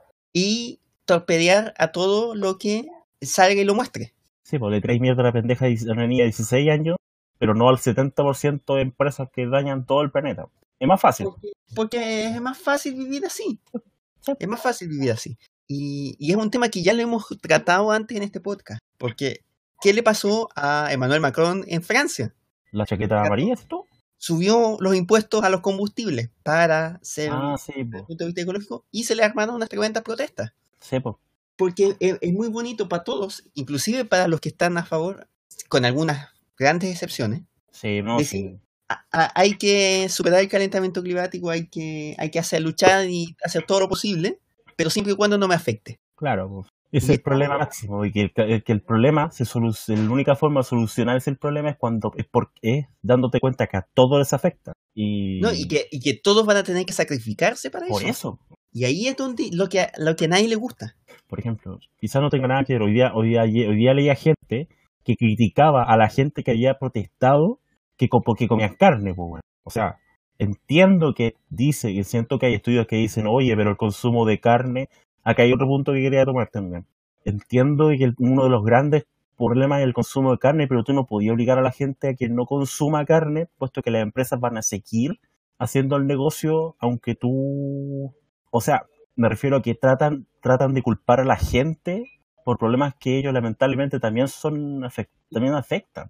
Sí, el No, problema es más sí, grande un que poco la enredado el carne. punto, de hecho, El problema, no, no, no, no, si estamos bien, estamos dentro de todos estos temas y, y la Sí, carne pues, es no, un tema a tratar, que- pero, pero es un tema pequeño frente a todo el aspecto más macro del, del- de la O sea, pregunta. al final- hacer- Al final el problema no es, no es, no es la carne en sí, es, es la forma de producir Claro, Sí, de la pues, in- industria el desarrollo, ganadera. es el nivel de desarrollo. Hay, sí, pues, el mundo está con, o sea, no todo el mundo se desarrolló de la misma forma. Hay países sumamente pobres y hay países sumamente ricos. Hay países que están creciendo muy fuerte, caso de China, de la India, son los países que más generan eh, contaminación además. y que se están y que además se están apoyando más en las eh, industrias o la, en, la, en la producción energética con combustibles fósiles. Sí, De hecho, lo conversaba con sí el año pasado este tema, del tema del, de que Estados Unidos no iba a firmar los acuerdos climáticos, porque ellos no son los, ellos no son los más, no porque, porque le están dando las regulaciones a los desarrollados, que son Estados Unidos, uno de ellos, y las regulaciones no se las están haciendo a China e India, que son países no desarrollados, pero que generan la mayor cantidad de, de Y- polución. Y, y- y si nosotros miramos, en parte nosotros tratamos, cuando, cuando hacemos eh, los segmentos del programa, el, calen- el- el calendario electoral y otros, ¿sí? lo que trata, trato es tratar de ir uniendo las, las- los hilos que, que van manejando estos grandes temas mundiales. El año pasado, este mismo año, hubo elecciones en Australia, que las, las conversamos en su momento, Sí, donde ganaron sorpresivamente los conservadores Sí, y se mantuvieron en el poder. ¿Cuál fue la gran promesa de los conservadores para ganar esa elección? Era que le iban a dar la aprobación a una mina de, de- de- de carbón, una mega mina de carbón en, en el norte de Australia, que esa, ese carbón Sí, está destinado a vendérselo a China, claro. con chinos. Pero como la gente que... Si, si, si, si todo el mundo fuese serio, realmente serio para combatir el calentamiento global, una cosa que había dicho, no, nadie, se hace, nadie no se hubiese probado esa mina, po. no se hace esa mina de carbón, los chinos no hubiesen invertido en ella. Es el otro punto. Entonces, Y no hablamos de cifras chicas. ¿Y po. cómo le decimos, y cómo le podemos decir, oye, ya, podemos decir llegar al gran acuerdo, tenemos que eh, parar o cambiar nuestro desarrollo? ¿Cómo se lo podemos decir eso a los a, los- a lo- a los países de, de- de mitad de África? No, po. ¿Cómo le podemos sea, decir? hay una, una especie de paradoja y tú, Ah. todo el mundo tiene que sacrificarse por el cambio climático, pero tú no puedes decirle a todo el mundo que se sacrifique si nunca han sido, nunca, han- nunca han sido, siempre, siempre han sido los, las mayores víctimas. Eso, eso quería yo. Nunca han tenido el privilegio. Nunca han tenido, no, ni siquiera han sido los más afectados, por así decirlo. Tú no- ellos finalmente se sacrificaron toda la vida. A ellos, no les, a ellos no- es como que no les, no les, no les va y les viene. Hay países donde básicamente, cuando hablamos de eso, por africanos, ejemplo- es donde- Ah, dale, dale. hay países en África donde van a decir, oye, eh, Dale, dale, hacete el canchero. vamos, da lo mismo que contenemos y vamos a seguir siendo los mismos pobres de siempre, vamos a seguir teniendo la misma cantidad de problemas. Tenemos una guerra civil de 40 años y sabéis que sinceramente prefiero tratar eso que es más, más importante para mí que el cambio climático. Y, pucha, también, también tienen razón. Y tenéis países como China que no va a parar su desarrollo porque políticamente Porque, vende otro cuento, po. Además, pues, más encima, China, estos mismos países Ahora, invierten en China- los países africanos China, que tienen esos problemas y el problema sigue. China, de todas formas, China ha, ha estado haciendo cambios. No, no, hay que reconocerle a China que Cambiaron- Los, pa- papeles para hacer los contratos ahora son de bambú. No, están, no. están haciendo un proceso de transición de que su generación energética ya pase de energías fósiles a energías limpias, Ya, eso es importante, pero... Pero un Ah, proceso sí, po. lento. No, sí. O sea, tampoco le estamos pidiendo que mañana todo sea bien, No, pero que lo hagan. es un proceso que están empezando a moverlo. India Ya, no lo está sea, haciendo. Y con O sea, poder, que... muy difícil que lo haga. Obvio, pero... El problema es que también tenemos la banda negacionista que se tomó el poder, además. Sí, pues. Es el otro punto. Que es parte también de que, oye, Y, y que es un tema también de que se, ha- se mal enfocó desde un principio cuál era, cómo se debía luchar contra eso. Como se hizo tanto énfasis en las soluciones eh, estatales, podríamos llamarlo, las soluciones públicas, se hizo, se asoció siempre decir a luchar contra el calentamiento climático, posiciones de izquierda. Ah, sí, pues. Es que estos buenos salieron ayer diciendo que el PC había organizado la marcha contra el cambio, por el cambio climático. eso en un sistema donde siempre se, se polarice, donde siempre van a tener soluciones, los que defienden al sector privado no se encontraron con la cuestión de que, oye, tenemos que presentar soluciones privadas para, el- para, el calenta- para, para este No, tema. bueno. Pueden existir y que podrían existir, pero se quedan con la forma más cómoda de decir, mejor digamos que no existe el tema. Y, y como conspiraciones, pero eso, y eso de Salfate, fue un gran problema de responsabilidad global, donde se empezó a decir, oye, no hagamos nada, o donde empezó a decir, solo podemos hacer soluciones eh, estatales. Y entonces a los anti-estado anti -estado no, no, no pudieron Los liberales, sumarse a esa, a esa Los conversación pipiolos. los pipiolos. Y quedaron afuera de aceptar. Bien. Y ahí es donde se metieron, donde están estos anarcocapitalistas Ah, como retrasados Kaiser y ¿no? otros. Y el Tea Party en Estados Unidos y muchos otros grupos que son de ese Enfermos de mierda. pero que sí, los que sí quisieron eh, y, y que se- y que empezaron a, a- a irse al ámbito ya de negar la ciencia más que negar o, o- o más que de diferir en las soluciones. Porque diferir en las soluciones se podría tener. O sea, si tú me dices, ah, impuestos a, a los combustibles, ¿por qué sí, por qué no?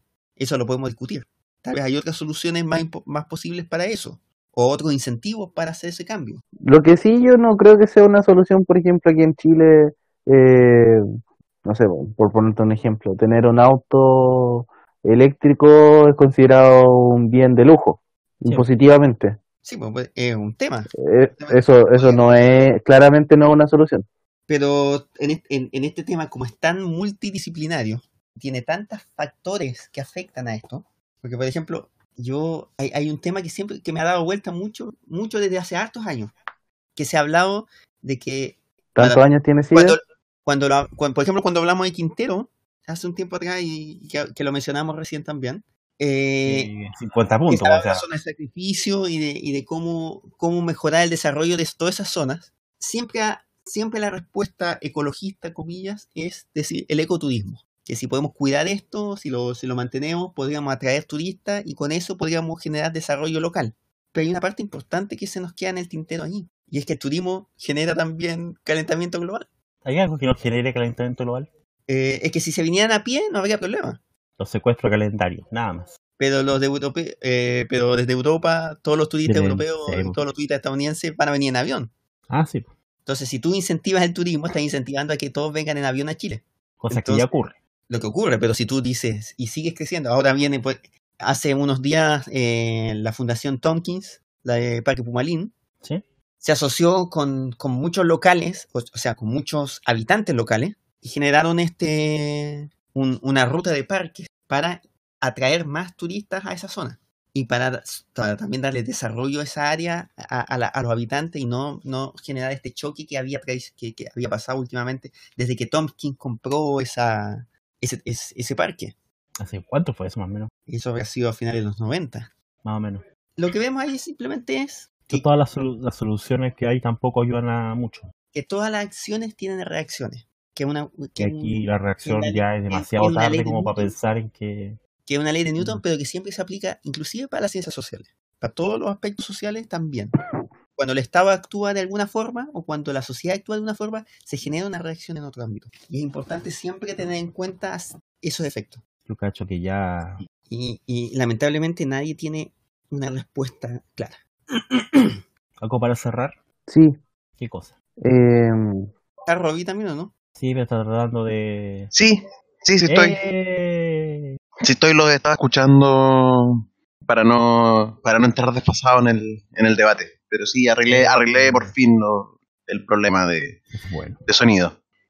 eh, iba a decir que el otro día vi un video con el cual obviamente se deben identificar muchos liberales, eh, que era básicamente un video eh, eh, eh, de un, de un stand-up de los 90. No, no me preguntéis quién chucha era, pero era un viejo culiado. Eh, que era como que básicamente qué hacer con el calentamiento global o qué hacer con el cambio climático o qué hacer con los problemas ecológicos en, en su totalidad. Y era como nada, porque en verdad era como la postura, esta era como, eh, como que era una arrogancia pensar que los humanos eh, podían controlar la naturaleza y de por sí entonces eh, controlar el cambio climático. Y eh, que de verdad si nosotros tenemos la cagada es un mal para nosotros mismos nomás y que el planeta va a seguir su curso y los humanos van a desaparecer y, bueno, van a desaparecer nomás y, y el que vivió vivió y el que murió murió y, el planeta no le importa eso y nos va a borrar poco menos después cuando sea el momento y va a seguir su curso y en algún momento va a existir otro tipo de vida y cosas así de un estilo nihilista a cagar. Y la verdad es que me dio un poco de, si bien el, tipo era bien chistoso y carismático pero me dio un poco de vergüenza ajena el mensaje en sí. Eso eso tengo que decir porque la verdad es que a- a- al respecto sí de ya da una opinión bastante amplia y para qué vamos a alargar más el segmento Mm, No sé, Robbie, ¿qué quiere opinar antes de cerrar?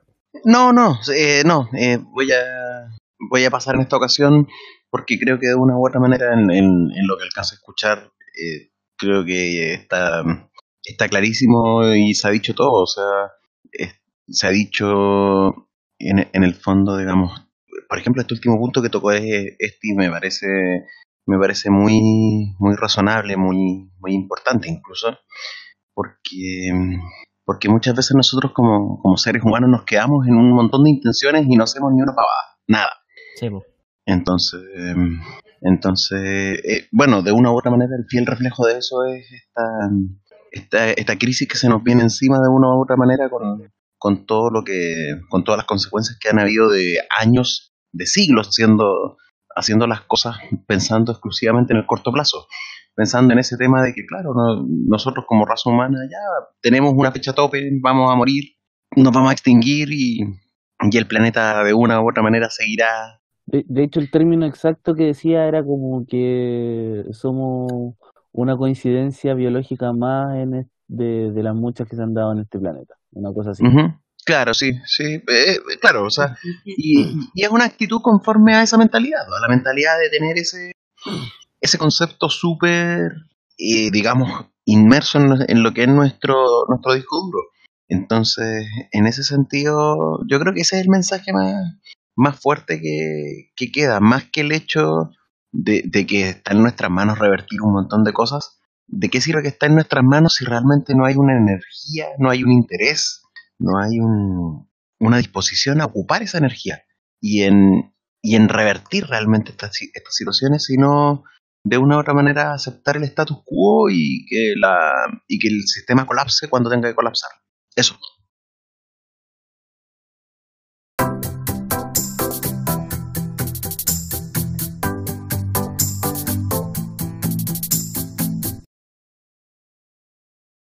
El presidente de la Asociación de AFPs, Andrés Santa Cruz, renunció a su cargo este jueves luego de la polémica generada por sus dichos, luego de que se diera a conocer el caso de una profesora en Antofagasta que recurrió a la justicia para retirar sus fondos para vivir. Lamento el revuelo que mis declaraciones han provocado, eh, dijo el dirigente. En mi vida personal y empresarial siempre he tratado con respeto y deferencia a todas las personas. Y si alguien se sintió ofendido por la forma de expresarme, esa nunca fue mi intención y ofrezco mi más sincera disculpa. Complementó que a la luz de las repercusiones que sus declaraciones han generado, reconozco las desafortunadas que pueden parecer en el contexto de lo ocurrido, de la discusión provisional que se enfrenta en el país, con el fin de no desviar la atención de lo que es realmente importante, que es mejorar las pensiones de todos los chilenos, desafío que por cierto me motivó a asumir el cargo de presidente de las AFPs, he decidido dar un paso al costado y presentar mi renuncia al cargo final. Recordar que Santa Cruz había ma- manifestado que, que sus críticas al caso de esta profesora, diciendo que a uno le metan el dedo en la boca y además quieran jugar con las amígdalas, es un poquito mucho. Eso no lo tragamos los chilenos. Sobre ello, la segunda sala del tribunal acogió trámite por decisión unánime el requerimiento de inaplicabilidad de la Corte de Apelaciones de Antofagasta para que se pronuncie sobre si es aplicable o no el decreto 3500 que regula las pensiones. ¿Alguna opinión sobre este tema, lo que dijo el presidente? ¿Sudamítras cómo se encuentran, chiquillos?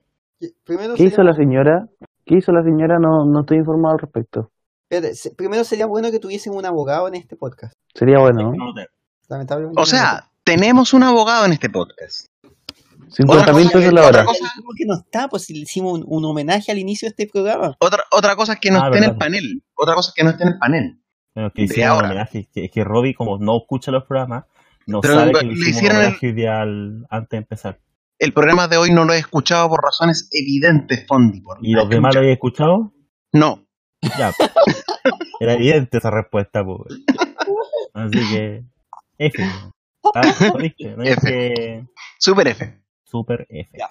Ahora sí, eh, para este, lo que la señora hizo es. se- Una aberración contra la naturaleza. No, pidió, pidió ante tribunales que le entregaran los fondos de pensiones que había sacado, que, que había obtenido, porque se- ya está pensionada, pero que los sacara completos para poder Claro, comprar, pues. Claro, porque ella. ¿Para poder qué? comprar una casa. Comprar un caballito. ¿Por qué? Porque lo que dice, y que eh, eh, lo más probable, no solo que, que, que es evidente, que tiene que ganaba un millón y medio antes de jubilarse y la pensión es de 180 lucas. Entonces dice, mejor compro una casa Conche, tu madre, media reducción. Sí, eh, y mejor me compro una casa y la arriendo. Claro, más barato. Y más rentable. Y es más rentable. Y le queda como valor. Claro. ¿Y en qué, en qué se basó su, su requerimiento? Su requerimiento este- es que su- los fondos de pensiones son de su propiedad, po. son propiedad del trabajador o del jubilado. Por lo tanto, debería poder disponer de, lo que, de, de la manera que quisiera de esos fondos. Así como anteponiendo el derecho a la propiedad antes que el reglamento de la de la eso- AFP. eso llega Tribunal Constitucional. Diciendo Interesante, que relaciona al derecho de propiedad eh, determinado en la Constitución. interesante, sí. Ese es el, el, el, el fondo. No sé qué va a decir el, El el fondo. tribunal. Ah, Porque ¿Quién tiene eco? obviamente, obviamente es un, ahí hay un gran, un- es un gran tema. Esto es propiedad del trabajador, sí, pero tiene una finalidad, que es financiar la pensión. Porque en en el momento en que un trabajador deje de, de recibir la plata, o sea, reciba toda la plata, ya no va a tener nada. ¿Qué pasa si se le quema la casa, por ejemplo? Sí, pues. Eh, El tema es que aquí también hay otro punto, el tema de que la, la, persona está, está recibiendo una mierda de pensión. Pues. Y eso es, es otro punto que es un, que es un tema que, que se ha ido dando vuelta hace muchos años, Sí, porque, Porque- bueno, porque no es el gran, el gran punto que, que como que a todos no nos... o que fue la gran escondida del, del- de la promesa original, era que iba a ser un porcentaje que era el 70%, pero no era el 70%, el 70% bajo ciertas condiciones. Claro. Pero si tú no ganas la misma, o sea, ganas poca plata o cotizas por poca plata, no te va a dar. Sí. Te dice, ay, te voy a dar este, este puede ser tu número, pero ni cerca. El, el el gran problema es, o sea, ¿cómo jun- juntas 40 millones ganando un millón y medio? Eso no pasa. Sí, O sea, o cotizó o, o- o no ganaba eso en el pasado, que Yo creo que fue eso. Yo creo que es eso. o que mucha de su plata que recibía eran bonos. Y los bonos, Claro, no, no cuentan para la. no son imponibles. Sí, entonces no impones por esos bonos. Entonces para la IFP estuviste cotizando por, digamos, 300 lucas, por 400 lucas. Pero, pero también hay un tema de que el sistema se hizo bajo supuestos irreales. Y eso ya lo hemos tratado largamente hacia atrás. todo. En capítulos anteriores de Sin Pena ni Gloria. podemos aquí meter, Claro. el, meter todas las citas donde hemos dicho que Todos los, todos los palos ferrices y forrados. También. Todos podemos poner también. podemos pero no hablemos de esos hueones. No, y eso, bueno, Ah, que se- deben, máquinas hacer, de- se deben estar haciendo un festín con la señora, los imbéciles Sí. esos. Evidente. No, Porque sí, querían- sí. En, en querían- Twitter hay hartos que los, los, los mencionan, como que esto es lo que pasa en el país. Y, man, ya. Pero la gran pregunta es qué pasaría si efectivamente dicen, ah, ustedes todos pueden retirar sus fondos. Vamos a cambiar el sistema peruano. A ¿Podría colapsar el sistema o no? O sea, el sistema, habrían, habrían efectos muy fuertes en el sistema, yo creo que sí. Pero hay otro tema que, ¿qué pasaría si toda la gente se compra casa? Va a explotar la, la burbuja. po. Podría colapsar el sistema, ¿o no? Ahí Va a sí, colapsar. Ya colapsó una vez por lo el mismo. sistema inmobiliario, o sea, la gente vendería, empezaría, si se compraran tantas casas, como todos compraran casas, ¿a quién le arrendarían? A nadie. Y de A los hecho, haitianos. A los de haitianos hecho, con esto ya pasó. De esto ya pasó esto en 2008. No, y no, y no podrías arrendarles tampoco a los haitianos. A nadie le podría arrendar. Porque si tú compras, si tú compras la casa, supone que buscas una retribución en ese sentido. O sea, la típica mentalidad eh, simple del tema es yo com- compro una casa y, y si la voy a reutilizar, mínimo que me dé para sostener, para que se sostenga sola, para que se pague el, el dividendo. Claro. O sea, pero, Entonces, pero igual asum- asumamos que no, no todos, no todos tienen dinero suficiente en su fondo de pensión para comprar una casa. No, evidente, evidente No, no, pero, eh, pero es que si, pus- si pusimos, si se puso ese caso, ¿de qué pasa el- si el todos caso- retiramos los fondos que te- y todos que dice, oye, yo salgo con, si salí con 40 millones, tenía una, una pensión de 200 lucas, Claro, por, por ejemplo. Sí. más o menos, sí. Y si te dicen, ah, entonces, con esos 40 millones yo podría comprarme una casa y arrendarla, en vez de... eh, En vez de recibir pensión. esa pensión, Pero si todo lo que se pensionaran con esa plata, que no son pocos, porque n- mu- hay, no hay muy poca gente que reciba menos de, de 200 lucas, que son principalmente dueñas de casa, gente que tuvo muchos años sin trabajar porque tenía hijos, porque tenía otras, otras características, pero todo lo otro, en el transcurso de su vida laboral, trabajando por lo que hoy día son 350 lucas, eh, sí podrían haber juntado una cantidad de plata parecida Cercana. cercana. O sea, si- si- eh, eh, toda esa gente podría salir y decir lo mismo. Y el riesgo está en que. O sea, el tema es que esto, como lo decía yo, ya pasó, po. y si, pero- 2008 y- y, la cagada, las casas, la burbuja hipotecaria está a punto también de explotar, sería catastrófico. po. entonces, el tema eh, es que hay un o sea, o sea, eh, eso, si pasara, eso alimentaría más la burbuja y la, y la burbuja podría vivir por más tiempo. Eso sí. sí, pero vamos a estar con La el peligro constante que va a explotar. monumentalmente más adelante, pero por lo menos ahora, como se ha ido esperando por yo, yo cinco años que llevo esperando que, que esta burbuja inmobiliaria explote y no ha pasado. eh, si se pudieran sacar los fondos de pensiones, esa burbuja podría seguir existiendo unos 10 años más, tranquilamente. Hasta que llegue el momento en que las casas, los estudios se empiezan a vender por 4.000 UF. O sea, Bueno, pero eh, eso es como analizar, analizarlo de una forma, pero eh, ¿cómo afectaría la inversión de Chile esa, esa weá? También sería Sí, pero mal, entre comillas. Sí, pero no tanto. pues, Si se fueran todos, tal vez sí. Pero yo no creo que se vaya, si, que los fondos podrían disminuir en un 50%, por ejemplo. Podría pasar y eso sí se, podría ser muy dramático y tener efectos muy importantes. Pero las AFP tienen igual ese margen de acción en que sus inversiones están mucho más repartidas en el exterior que antes. Entonces, si, si se requiere, pueden empezar a vender las, las inversiones en el exterior y de ahí empezar a soltar las inversiones en el país. Entonces, caerían los precios de las acciones en muchos ámbitos. Pero si, si, las, si son rentables y si son buenas, podrían llegar más inversiones extranjeras. Entonces, no, si fuésemos cerrados, la- el sistema ahí sería más dramático, pero no creo que sea tan, tan dramático. Sí, es más complicado, por ejemplo, cuando estos mismos fondos, tú los, se cambia toda la gente de un fondo A o el fondo Z al fondo E. Hoy, como los imbéciles de Felices y Forrados. Mierda. tener una cuestión porque hay un movimiento sistémico de todo un grupo de gente que se va de un fondo, o sea, todo un tipo de acción se vende para comprar otro tipo de inversión. Acá sería lo más probable que sería algo más generalizado y, y no es tan complicado cuando caen la- las acciones del o los bonos, los bonos de- del Estado. No, nos afectaría un poquito más porque el Chile se endeudaría más caro, pero tampoco es tan, tan, tan dramático. Yo creo que es más complicado hacia afuera que, que, que adentro del sistema. Pero si me dicen después, no, el 100% retira sus fondos, ahí estamos cagados. mm, sí. Ahí, ahí, yo creo que Todo podría ser alguna edad, alguna regulación. Quizás. pero, pero hay dos, hay- están siempre esos dos, dos eh, derechos, comillas, en conflicto. Uno es el derecho Pero- a que- la propiedad y otro es que eso está destinado a una pensión. A, al- a la derecha no le gusta tanto hablar del derecho a la, a la, a la libertad y, y obviamente que ese derecho involucra directamente a la propiedad. Entonces, eh, como La verdad es que ahí se le escapa un poco las manos el discurso. ¿sí? que está hecho para que, porque es el único sistema, es la única forma que hay un sistema de pensiones donde lo- las propiedades de, los del- de los activos sean de los trabajadores directamente. En el sistema de reparto no existe la propiedad, Todo es nuestro. todo es común. Pero tú no puedes decir, yo tengo 20 millones y yo estoy juntando, tengo esta plata para la, pens- la, la- la- la jubilación. Tú tenés que trabajar nomás. Trabaja. Tienes que trabajar 30 años para que te den la pensión, o más, dependiendo del, del sistema. Bueno. ¿Qué pasó? Robbie, ¿tiene algo que decir aquí o no?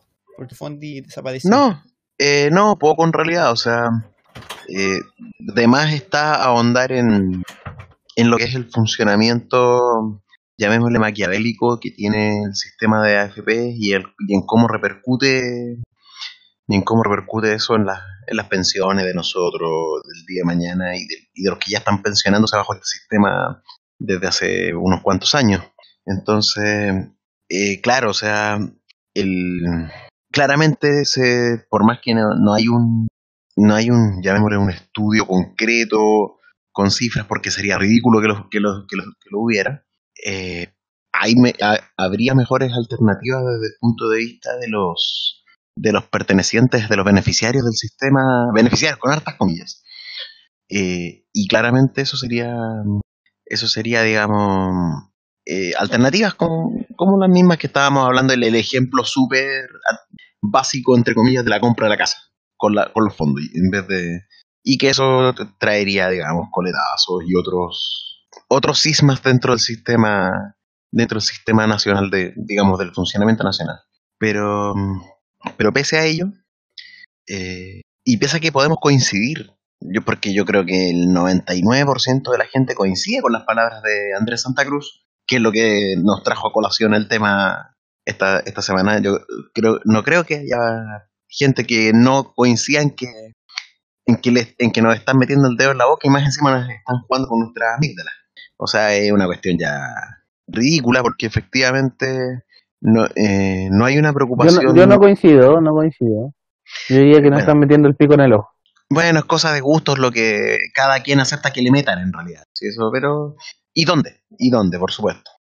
Entonces, entonces claro, como no hay una preocupación del sistema por los trabajadores, sino simplemente por captar su dinero y e ingresarlo a este a este a este círculo, digamos, de, de inversiones que, que las ganancias van para cualquier lado menos para el mismo trabajador.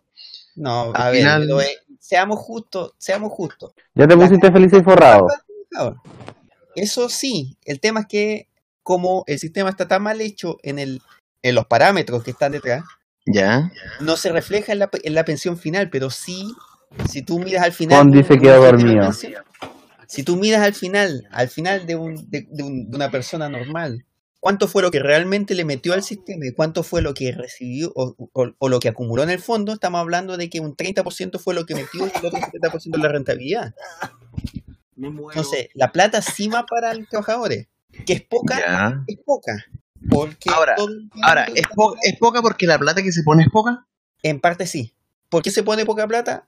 Porque, bueno, la, la cotización, la, la discusión pu- es poca, se pensó que era más, que, que era suficiente, pero entre No. medio, si, si tú trabajaras con la misma, con un mismo rango y estuvieses cotizando todos los meses, todo el tiempo por la plata que estás ganando, probablemente tendrías una pensión correcta. Pero en este país donde tú tienes lagunas provisionales, donde tenéis periodos de cesantías prolongados, donde tienes eh, subcontratación o, o trabajos part-time o estás trabajando de manera informal y no cotiza y no, y no, y no estás en condiciones de cotizar O subcotizaciones. o hay subcotizaciones porque Claro. es más fácil que te pasen la plata, la- el- esa plata que te van a cotizar te la pasen ahora en vez de que la, te la metan al, a la AFP. O, o, o simplemente, derechamente, de que el, tra- el, el empleador se te robe tu cotización y no te cotice. Algo que pasó, era, todas esas cosas eran, hoy día existen, pero eran mucho más comunes en los 90 y para sea en los 80. Todo eso eh, conspira para que el sistema sea un desastre, más allá de que los parámetros estaban errados. De que se calculó para una esperanza de vida que no, no es la misma que hoy día. el, el, el, el el sistema de inversiones de la AFP funciona, funciona bien, pero está basado en una serie de, de- de temas que llevan a que no cumpla con las promesas o con lo que se había planificado originalmente. Eso sí, ah, y no sé si, pero si antes de cerrar quiero hablarle a, no, no, si me escuchan no nos va a demandar, pero de Hola. verdad, no a ti no, No, a, estaba a quedando señora Andrés que- Santa Cruz. ¿Que ¿Ya están hablando de la FP? Chucha, Sí, pensé que te había dormido más. Yo avisé que estaba durmiendo. Ey, Andrés, Andrés, te habla Cide. Escúchate. Esta, eh, lo, lo, lo que dijo y lo que mencionó habla de un problema más grande que es exclusivamente la AFP y que, y que es un reflejo él y de antes de cómo funciona la élite, la rancia élite chilena, la, la de los abolengos pasados y basados en la alcurnia y en, y, y- en la herencia y todo lo demás, esa, esa, esa élite ya más, digámoslo, endogámica, que solamente como se conocen entre ellos y se relacionan entre ellos y se y procrean entre ellos, han ido generando un, un grupo que está completamente alejado de lo que la gente siente y que se comporta de cara a la sociedad como si estuviesen viviendo en un fondo porque prácticamente es el país es su fondo. Y esa frase, esa frase, esas cosas de decirla, para decirla en CNN Chile, en televisión, de cara de que todos lo puedan ver y sin pensar, porque ra- literalmente no estaba pensando, es le hace un flaco favor al sistema de FP, le hace un flaco favor a su a, su gente, a la gente que trabaja con él y le hace un flaco favor a la discusión política, a la discusión de un tema que es fundamental, donde podemos tener muchas diferencias, donde podemos tener muchas, eh, muchas opiniones, pero donde lo mínimo que tú tienes que entregar es un respeto, un respeto de que tratar a, a una profesora que tenga, que está saliendo una pensión de mierda porque A, B, C o D motivo, pero lo mínimo es entregarle un respeto más si estás en una tribuna pública, si estás hablando y, y que tiene una posición de poder como esa. Y eso, francamente, a mí me lo, lo que hizo eso, eso es lo que me parece inaceptable, porque muestra lo alejado que están estos conches su madre de lo que piensa el común de la sociedad. Gracias. ¿Algo más para cerrar antes de que... Sí, Creo que sí, sea un sí, buen sí. cierre Sí. para... Hoy ya cerraron. No, te hemos cerrado. Cierra o no. Ah, ya. Eh, quería decir que eh, hablamos mucho contra la FP y todo, bacán y todo, pero eh, la encuesta que se hizo, que le hizo una FP, así que no sé qué tan confiable sea, pero yo creo que sí es confiable, pero que quién iba a administrar el 4% y la gente dijo la FP. Listo. Pero todos, todos saben que la mejor, el mejor pueblo de Chile es Parral, en una encuesta hecha en la plaza de Parral.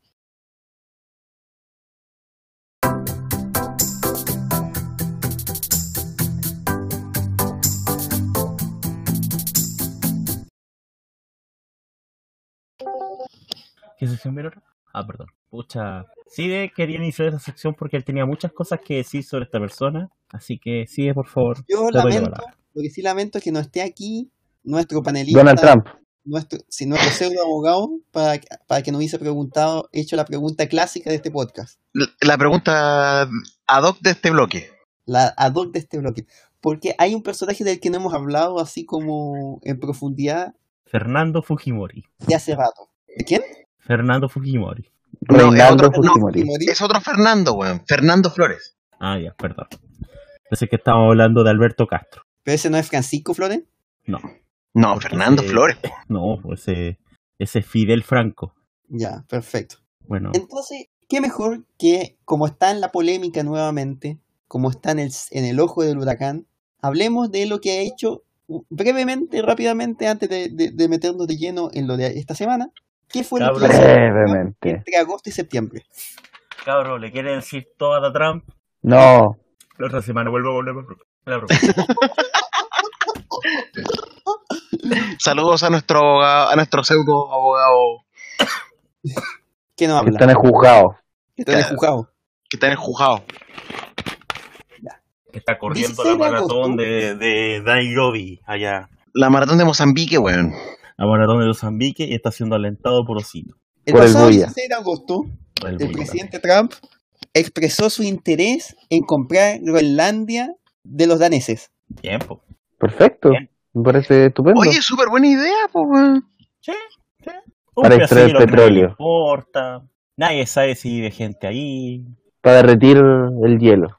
Como Dinamarca le dijo que no, Trump rechazó y Qué triste. ¿eh? canceló una visita al país. Qué triste qué triste que el gobierno de Dinamarca, los dinamarqueses, se hayan negado a tal a tal, y- tal venta. O sea, ¿qué, qué, qué, pe- qué ganaban los dinamarqueses? ¿Qué ganaban? ¿O es, ese no es el ¿Qué perdían, weón? ¿Qué perdían? ¿Qué Oye, perdían? pero Porque ¿el gentilicio de Dinamarca es dinamarqueses o dinamarqueños? dinamarqueses tengo entendido. Dinamarqueses. Porteños. Porteños. También le dicen pan batido a la weá. Más respeto con el pan batido, weón. 20 Pan de batido agosto. tiene pinta así como malteada la weá. 20 de agosto. Shake my mind. El Ya, presidente Trump dice que cualquier judío que vota por un demócrata es desleal o no inteligente. Ileal. Que fome que no dijo ileal. Ileal, no dijo ileal, no dijo ileal, No, pero pero No, se sabe, se sabe que es ileal. No, porque dijo Eso por- al día siguiente. Canceló una visita a Noruega. dice, claro. yo soy el, dice a, a reportero de la Casa Blanca, yo soy el elegido. Hermoso. Y al día siguiente de eso, el, el jueves 22 de agosto, cuando le presenta la, la leyenda, la, la, la medalla presidencial de la libertad a un ex eh, eh, basquetbolista, digo, le dice, añade que a él le gustaría darse a él mismo la medalla de honor. Maravilloso. Bien, maravilloso. Bueno, es un honesto, es un presidente honesto. Claro. o sea, No, o sea, eso, él eso reconoce, podremos él criticar, ¿no? reconoce que se daría la- a sí mismo la medalla. Ya. Es un buen argumento. Claro. Es mejor a que se lo den así por sin nada para que parezca sospechoso. De hecho, es más, es más bonito. Eh, eh, después, el 26 de agosto, cuando se hace la reunión del G7, ¿ya? Él no atiende, él, él no participa. ¿Cuántos G hay? G20, G7, G... El G7 son, los, son las siete economías más desarrolladas. El G20 es un grupo más abierto donde está Brasil, Argentina y otros más. Pero el G7 son los, los grandes líderes. ¿Está Brasil? O En el eso G20. es, em, no lo voy a En el decir. G7, en el G7 se hace, hubo una discusión, una jornada de discusión en, de clima, biodiversidad, y se trataron el tema de los, de los, de los incendios en la Amazonas. En esa donde Oh. estuvo Piñera y todo, todos ellos como acompañando. La Casa Blanca indica que Trump estaba, no fue porque estaba con otras reuniones con el canciller alemana, con la canciller alemana Angela Merkel y con el primer ministro indio Narendra Modi. Pero resulta que ambos líderes estaban en esa reunión. un, gran tipo. Pintoresco. Ah, Bueno. El 29 de agosto, eh, presiden- el presidente Trump presenta el Comando Espacial Estadounidense, que es una, una unidad de combate en el espacio, Chucha. Chucha. que es un comando, de unidad de Y usted, comando. y usted comando- preocupado del calentamiento global, pues, weón, ¿cachai? ¿cachai? Mente obtusa. Gente ridícula preocupada. No, el hombre, el hombre va mucho más allá. El hombre va mucho más allá, weón. Nosotros en 2019 y Donald Trump en 3019, weón. Claro. Comando Especial Intergaláctico, pues. O sea, O sea, ¿qué No, importa este planeta, weón? Este ¿qué planeta importa, ¿Qué importa Israel y Palestina? Y lo más importante es el conflicto entre las lunas de Júpiter. Claro. Porque ahí puede Trump apoderarse, digamos, y ahí puede comprar Primer eh, para- hotel pa- paisajes Trump mejores que en Groenlandia. Marte. No, en Venus, en Venus, en Venus. Marte, Marte Para no plata. en Mercurio, weón. Ya, Y eso sigamos. para decir, no, yo no creo que evento global porque Mercurio siempre hace calor. Nunca falta. Ya, y esa Ya. fue la historia de Trump. No, sí, espérate, sí, sí, continúa la historia. El 1 de septiembre, cuando llegó el, el- el huracán eh, Dorian a Estados Unidos, que, pasó por las Bahamas y después se metió a, a- a la costa estadounidense, Pero, puta, eso es culpa de los bahameños que ponen su isla Ya. ahí. No, no es culpa de nadie más. El presidente Trump tuiteó que Florida, Carolina del Sur, Carolina del Norte, Georgia y Alabama eh, Sí. serían golpeados mucho más fuerte de lo anticipado. ¿Ya? Pero 20 minutos después, el Servicio Meteorológico Nacional, ¿Ya? en, que estaba en Alabama, indicó Alabama no va a tener efectos de Dorian. Repetimos, no va a tener impactos en Alabama. Bueno, Y dijo que eran fake news. Alabama. Ah, Tanto así que el NOAA, Home Alabama. el NOAA, el, el- no el NOAA NOAA, no sino que. El Choa, el Choa Yankee. eh, el Choa Yankee, Ya. indicó Que Tiene su, tiene su sede en Hawái, no olvidar. Transparentar. de- de- desmintió al, al servicio meteorológico diciendo, Chucha. poniéndose al lado del presidente. Y ustedes creían que el NOAA tenía razón con, con los tsunamis en Chile.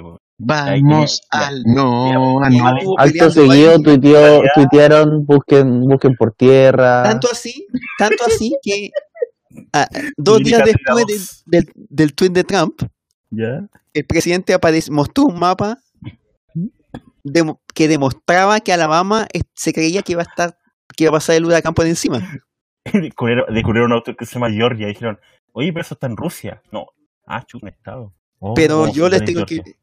Esta, esta es una imagen que se las tengo que mostrar porque esto, es- esto podría incluso. no quiero imaginar qué dijo Iván Torres al respecto.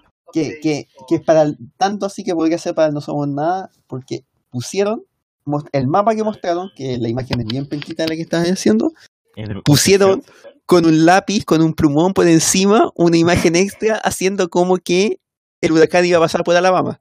ah, claro. pero, weón. Maravilloso, weón. Maravilloso, Oye, sí. no, eh, digamos que la, ca- esto es un liderazgo. Liderazgo mundial de Piñera. Ahí está.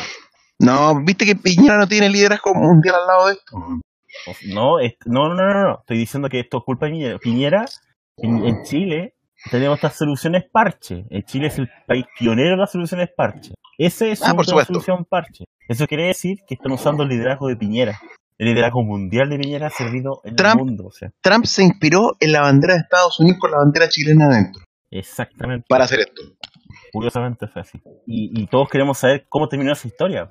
Mm, Con- mm, Con el no digo preguntando nada. si le podemos decir toda la trama. Capaz, weón. Y siguió peleando por más de una semana diciéndole que peleando. Había pasado la semana, el huracán ya había dado vuelta hasta Nueva York, weón, y, y todavía están peleando por dónde fue el huracán. Sí, güey, y siguió peleando por todo el rato de que el huracán había tocado Alabama, pasaba en ese tweet inicial que había marcado que Alabama le iba a llegar. ¿Y qué pasó al final? Eh, A ver, no quedó nada. No quedó Huracán, absolutamente en nada porque fue una cuestión completamente ridícula, pero que sí tomó una semana de tiempo presidencial. ¿Cómo se llama el huracán? ¿Dorian? Dorian. Pero podemos Ah. seguir.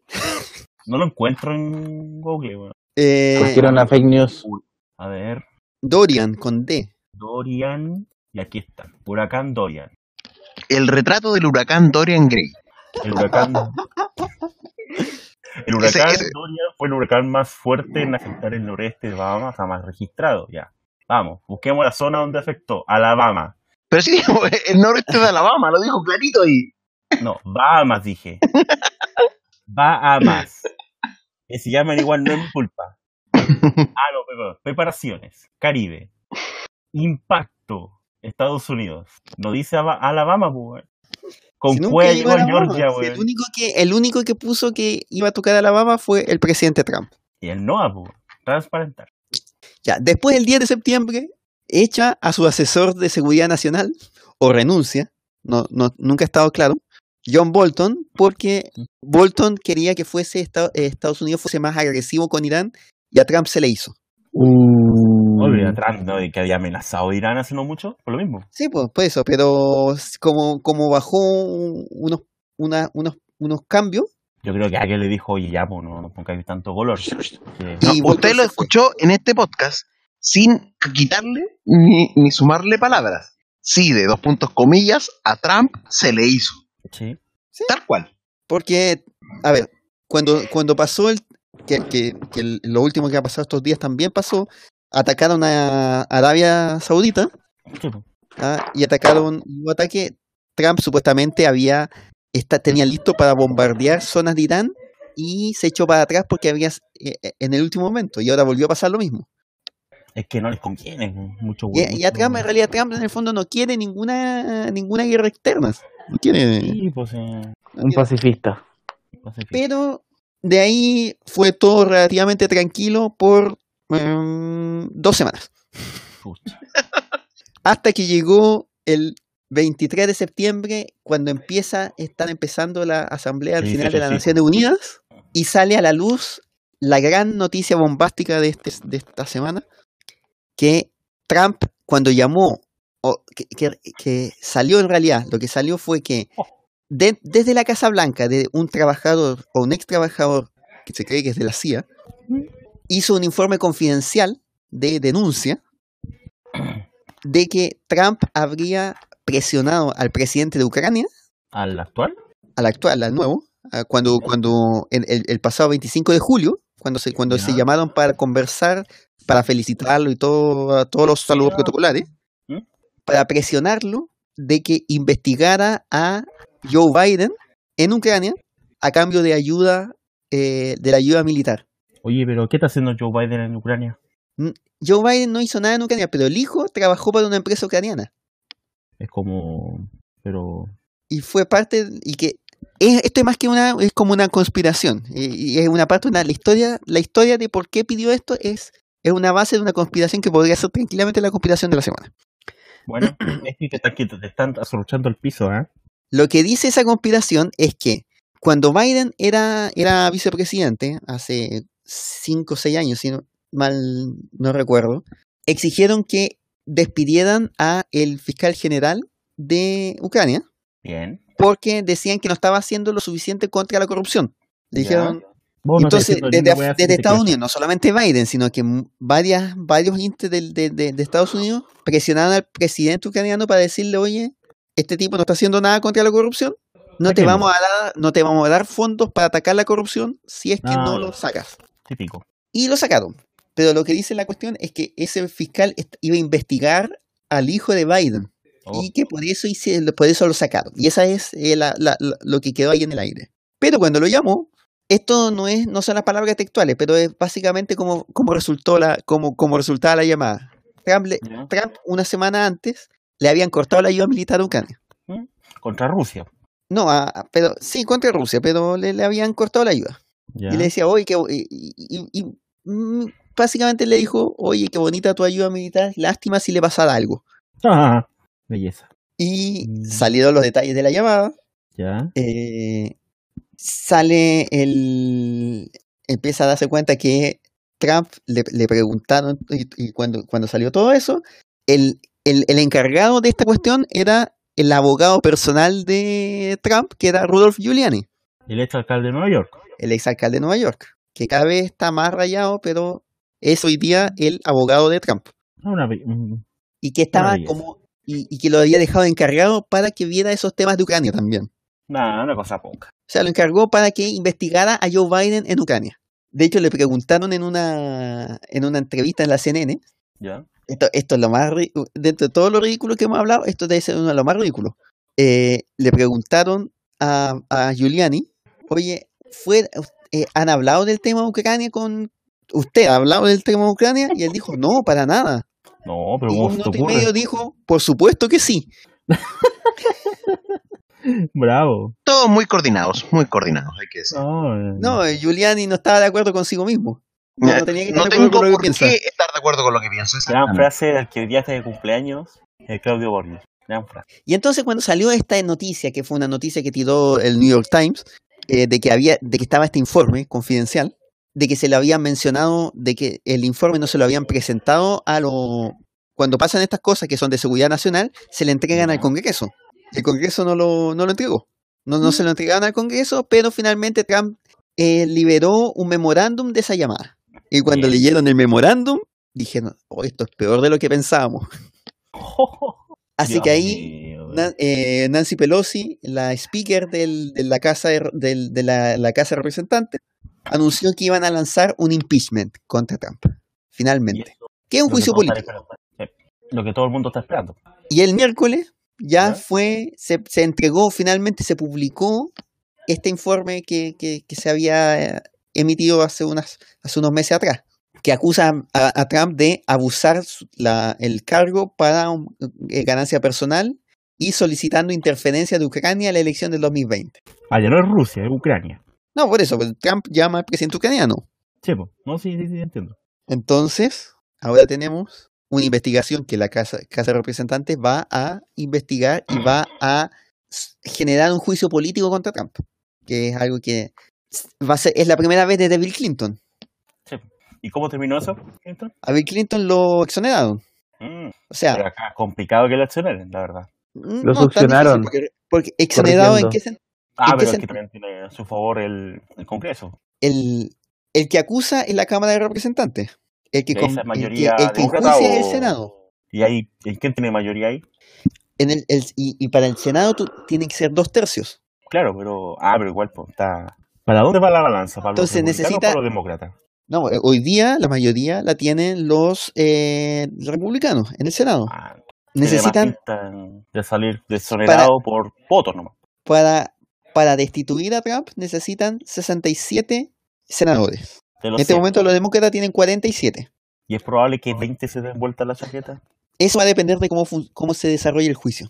Porque esto es muy notorio, o sea, es muy evidente. La llamada de... de- es casi como que se hubiese salido del- de, de la película El Padrino. O sea, va a depender también de, de cómo manejen la opinión pública. Va a depender de la opinión pública. Si, si, logra, si logra esto separar a Trump de la, de la, del apoyo fuerte que tienen las bases republicanas, ¿hasta qué no llegó Trump? Porque así como está, como, se está planificando, lo más probable es que ahora en octubre, entre octubre e inicio de noviembre, se vote el juicio, se vote la, la acusación. Y de ahí, a- de ahí de noviembre y diciembre, y quizá un poco más, se haga el juicio, propiamente tal. Claro. Entonces tampoco hay tanto tiempo para dar vuelta a la chaqueta. Es ahora, es ahora el momento en que se va a ver si esto es capaz de separar a Trump de la base. Si hace eso, varios varios senadores se van a dar vuelta y van a votar por destituirlo, porque de verdad que yo creo que en la elite de los republicanos no ninguno aguanta a Trump, o muy pocos. Muchos de ellos están por conveniencia, porque sus votantes son pro Trump. Pero O sea, podríamos tener juicio político, o sea, vamos a tener juicio político y lo vamos a tener probablemente este año. El juicio tiene una pinta de lo que hablamos de la acusación constitucional, constitucional donde Trump va a salir como un victimario, una víctima más que un victimario, siento yo. Sí, pero, pero su forma de ser no es así. Aparte, no le ayuda mucho su forma de ser. pues. Bueno, que, que en verdad eso igual da lo mismo, no aplica a menos que gane el juicio político, porque si lo pierde ya no va a poder volver a ser nunca más presidente. Eh, yo tengo ahí, ahí tengo la duda. Y ahí donde, donde van a entrar los, donde de- debería llegar, va a llegar esa pregunta incluso hasta la Corte Suprema en su momento. Sí, porque estos No dice- van a hacer no todo dice lo la ley posible para que- no sea candidato nunca más. No dice la ley que no, no puede un presidente volver a ser presidente a menos que sea reelecto y después ya nunca más, una wea así. Por eso que, es que el- el- lo que dice la, el- la Constitución de Estados Unidos es que solamente puedes tener dos periodos de presidente, Ya pues, lleva uno. que lleva uno. Pero si él es, pero la pregunta es, A ver, veamos. la pregunta que, que tendría que ser, si es, si el juicio político lo condena, A ver. Eh, ya. A ver, Estoy revisando acá CNN español, a ver qué, qué resolución tiene. Mira, aquí está, aquí, aquí tengo la pregunta y la, y la, y la, la respuesta a la que teníamos que hacer en la página favorita de este, Wikipedia. ¿Ya? Si se condena a Trump en el juicio, solamente se le destituye del cargo. Ah, o sea, puede volver a ejercer, puede volver a postularse. Puede volver a ejercer a menos que el Senado vote ahí mismo de castigarlo por encima de prohibición de tener cargos públicos. Que yo creo que no va a pasar. Pero para eso requieres, requieres un, un quórum, digamos, en la en, en, en lo que es la, la votación de la destitución y todo eso. Dos tercios. Dos tercios. No, no, pero te digo, para, para llegar al- a la prohibición, digamos, de postular a... Eso no, es que no, Ah, no no, está mencionado. es- de partida, no, eso no está mencionado en la Constitución. Ya. No hay, no hay un, un, no hay un rango para decir, no se sabe. Entonces, Solamente en la historia de Estados uno. Unidos se ha hecho tres veces. Eso. tres veces como terminó, pero Pero esas tres veces se votó por mayoría simple. Entonces, el Congreso perfectamente podría decirle destituida, a- o sea, destituir a Trump, pero permitirle ir a la reelección el 2020. Claro.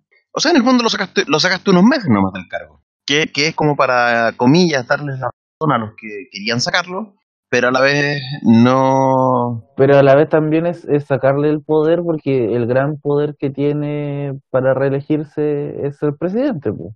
Yo- todo esto ya Ay. es política ficción. Sí, no, ya aquí estamos en un, en un terreno completamente... Porque lo primero que necesitas tener es que se te den en vuelta dos, se te den en 20 vuelta 20 senadores. 20 senadores, claro. Entonces, y Pero aquí lo posible, hablando muy hasta ¿ustedes hoy lo día, hasta el día de hoy, ningún presidente de Estados Unidos ha sido destituido por el impeachment. Solamente, de hecho, han, han habido tres ocasiones en las cuales se han hecho, se ha llegado al juicio, propiamente tal. El primero que fue Andrew Johnson, el, por un voto se salvó. Después, cuando se hizo a Nixon, El Nixon renunció Ah, renunció, ya se salvó. y se renunció, no, no se llegó al juicio propiamente tal, porque Claro, se sabía ya- que si llegaba al juicio lo iba a perder. O sea, era demasiado. Ya, porque Watergate fue, fue importante. po. Y, el te- y esto que está pasando, esto de Ucrania, es muy parecido a Watergate. Esto sí que es, es una papa caliente. Claro. No tanto como lo de Rusia, porque lo de Rusia son indicios, detalles y cosas, pero No, aquí hay una hay una- Trump, Ya, ya, que- los estudios demostraron que no era real. O sea, donde sí, que- Trump propiamente tal habla con alguien para pedirle encima- que interfiera. más, más encima, digamos que no es un muy muy buen amigo de Rusia, por Ucrania actualmente. No. Entonces habla y le dice a Rusia, hazme un favor. O sea, le dice a Ucrania, "Hame- hágame un favor. O sea, le dice, oye, mira, ¿sabes qué? Te cortamos la ayuda, pero por favor, ¿podías hacerme un favor? Ujú. Más encima le, le cortan la ayuda. Entonces, todo eso está, es demasiado visible. Entonces, con, con la preparación correcta, a Trump lo pueden reventar. Y bueno, como este podcast se caracteriza por la mufa, probablemente no va a pasar nada. No va a pasar nada, va a quedar ahí. Trump va a seguir siendo Es presidente. que 20 y- senadores o sea, es difícil que se envuelta. O sea, Ah, primero, sí, pues, primero, pues, de- primero sí va a decir ya, que le diga todas del otro a, a Trump. Antes, eso va a ser eso. probable eso. Va a ser más probable que, que suceda, Sí. que, que resulte el impeachment. Se lo dijimos, de hecho. Está, está acabado aquí que le dijimos que sí podía hacerlo. Sí, es verdad. Y cuando lo hizo, se cortó el podcast más misteriosamente. No, ese fu- y se, no, pues fue y nos fuimos de vacaciones a la semana siguiente. Además.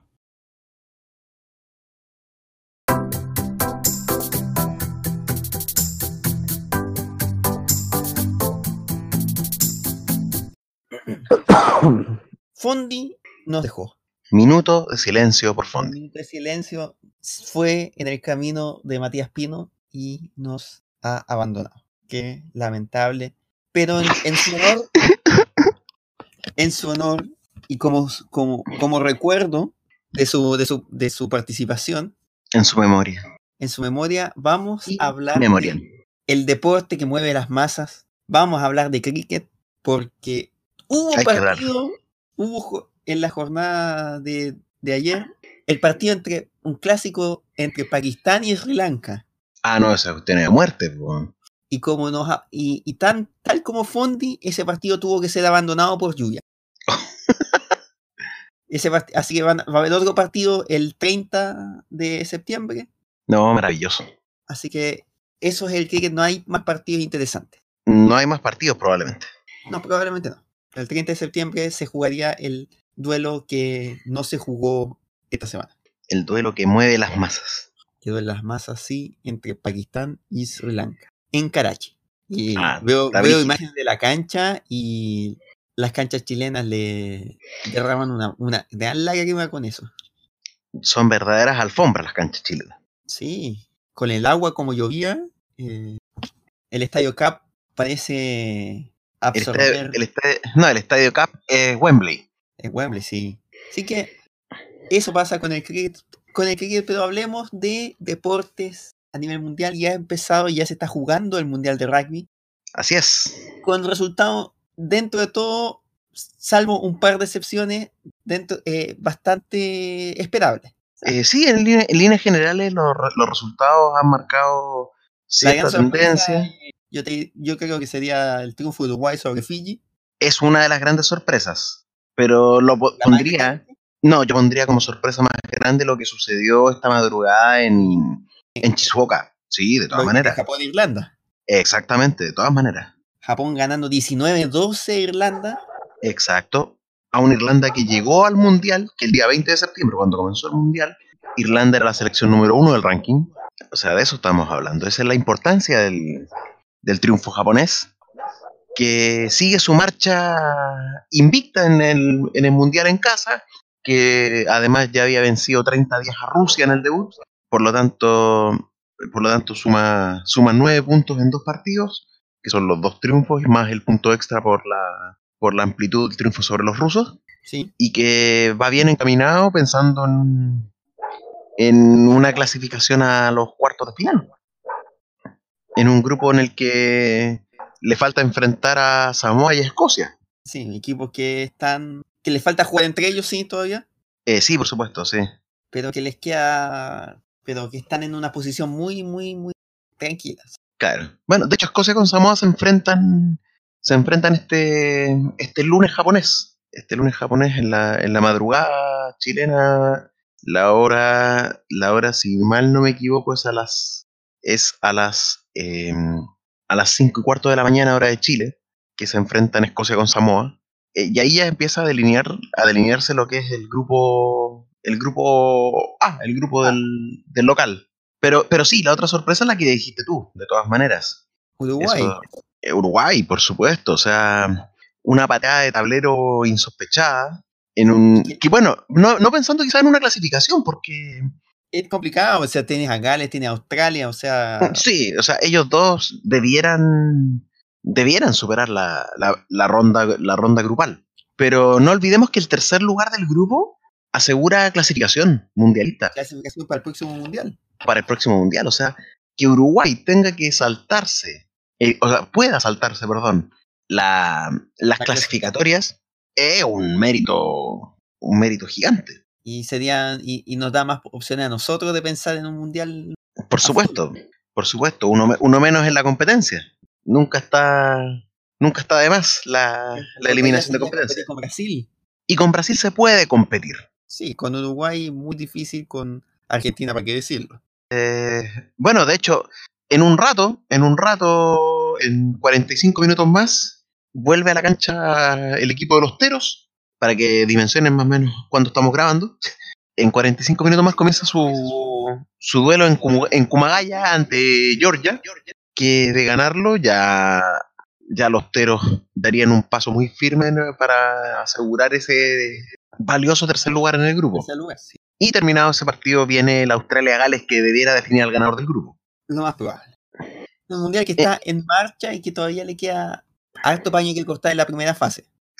Por supuesto, por supuesto. Ahí, bueno, ahí Si recién Ahí- llevan dos partidos, estamos como el- el- casi en la mitad del, del proceso.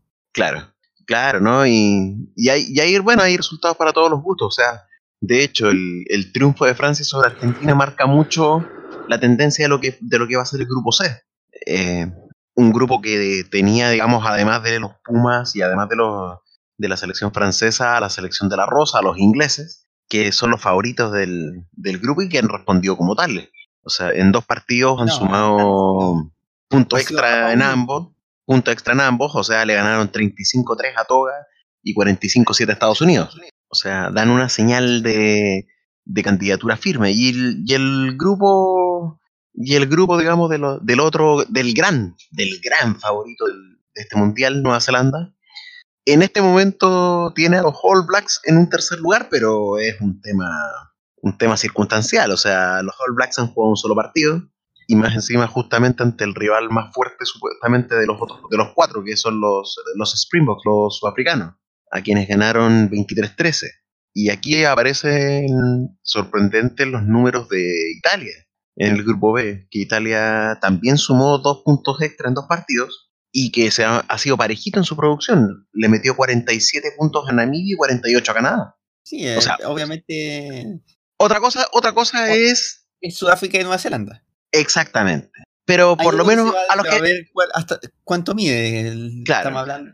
pero con los que tenía que marcar ventaja lo hizo. Lo hizo. Y lo hizo de una muy buena manera. O sea, con eso te podías asegurar el tercer lugar. Exactamente. De ahí, Nueva Zelanda, Sudáfrica, tienes que, que- que enfrentarte y ver que, cuánto es lo que realmente estás midiendo. Claro. Y ahí pensar en una hipotética clasificación, sobre todo con los Springboks, eh, más que con los All Blacks. Los All Blacks, eh, a mi entender, no en vano son los máximos favoritos de, esta- de este torneo.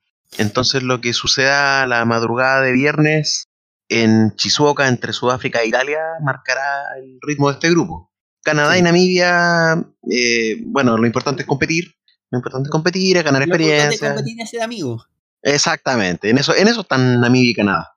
Y están así que se enfrentan el último día del- de, de los partidos del grupo. Entonces ya habrán sido ya habrán sido testeados por los cuatro equipos más fuertes, por los tres equipos más fuertes, ambos, antes de enfrentarse entre ellos. Entonces, bueno, eso, eso, eso sería, digamos, básicamente en una repasada rápida Al Del- rugby, sí. del Mundial de Rugby.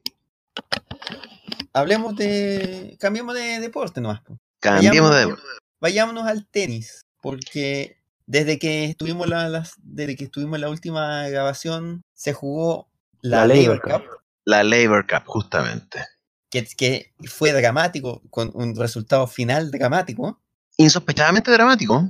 Sí, a- al último día parecía que esto lo cerraba, lo ganaba eh, con el partido de Roger Federer. Claro. Y Roger Federer tuvo que salir a salvar el, el resultado. Sí, sí, o sea, después de cómo partieron en, los prim- el primer día, el primer día y medio incluso, con una Europa con un tranco muy firme, eh, de repente el mundo empezó a sumar y sumó y sumó y justamente vinieron los partidos de más puntaje y, y se los fueron llevando todos, hasta que se vieron eh, cuatro puntos arriba a falta de seis por jugar. Entonces, El mundo estaba a un partido, a- con un partido de los dos que quedaban al final, que, era, exacto. que fueron el partido de Federer contra Isner y el de Zverev contra Raonic. Si uno de los dos, Isner o Raonic, ganaba su partido, el equipo mundo- mundial le ganaba al equipo europeo. Exactamente. Y para qué decir que es eh, el último partido se definió en, Super Tiebreak.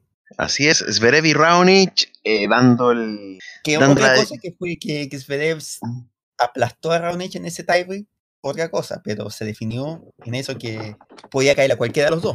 Claro, no fue como el, el mismo día más temprano el super tiebreak del doble, que Isner y Sok lo ganaron 10-8 a Federer y Tsitsipas.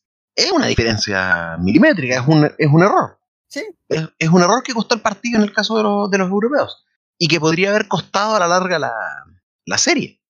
Pero, pero claro, o sea, Federer después se reivindicó en los singles y lo de Zverev y Raonic, bueno, eh, reconozco que en la previa yo lo tomaba a la broma y decía que justamente el último punto lo ponen para definir a los dos que más tienden a arrugar en, su, en sus respectivos equipos. Y Y por momentos y por momentos respondieron a eso. por momentos respondieron a eso, como que ninguno de los dos quería ganar.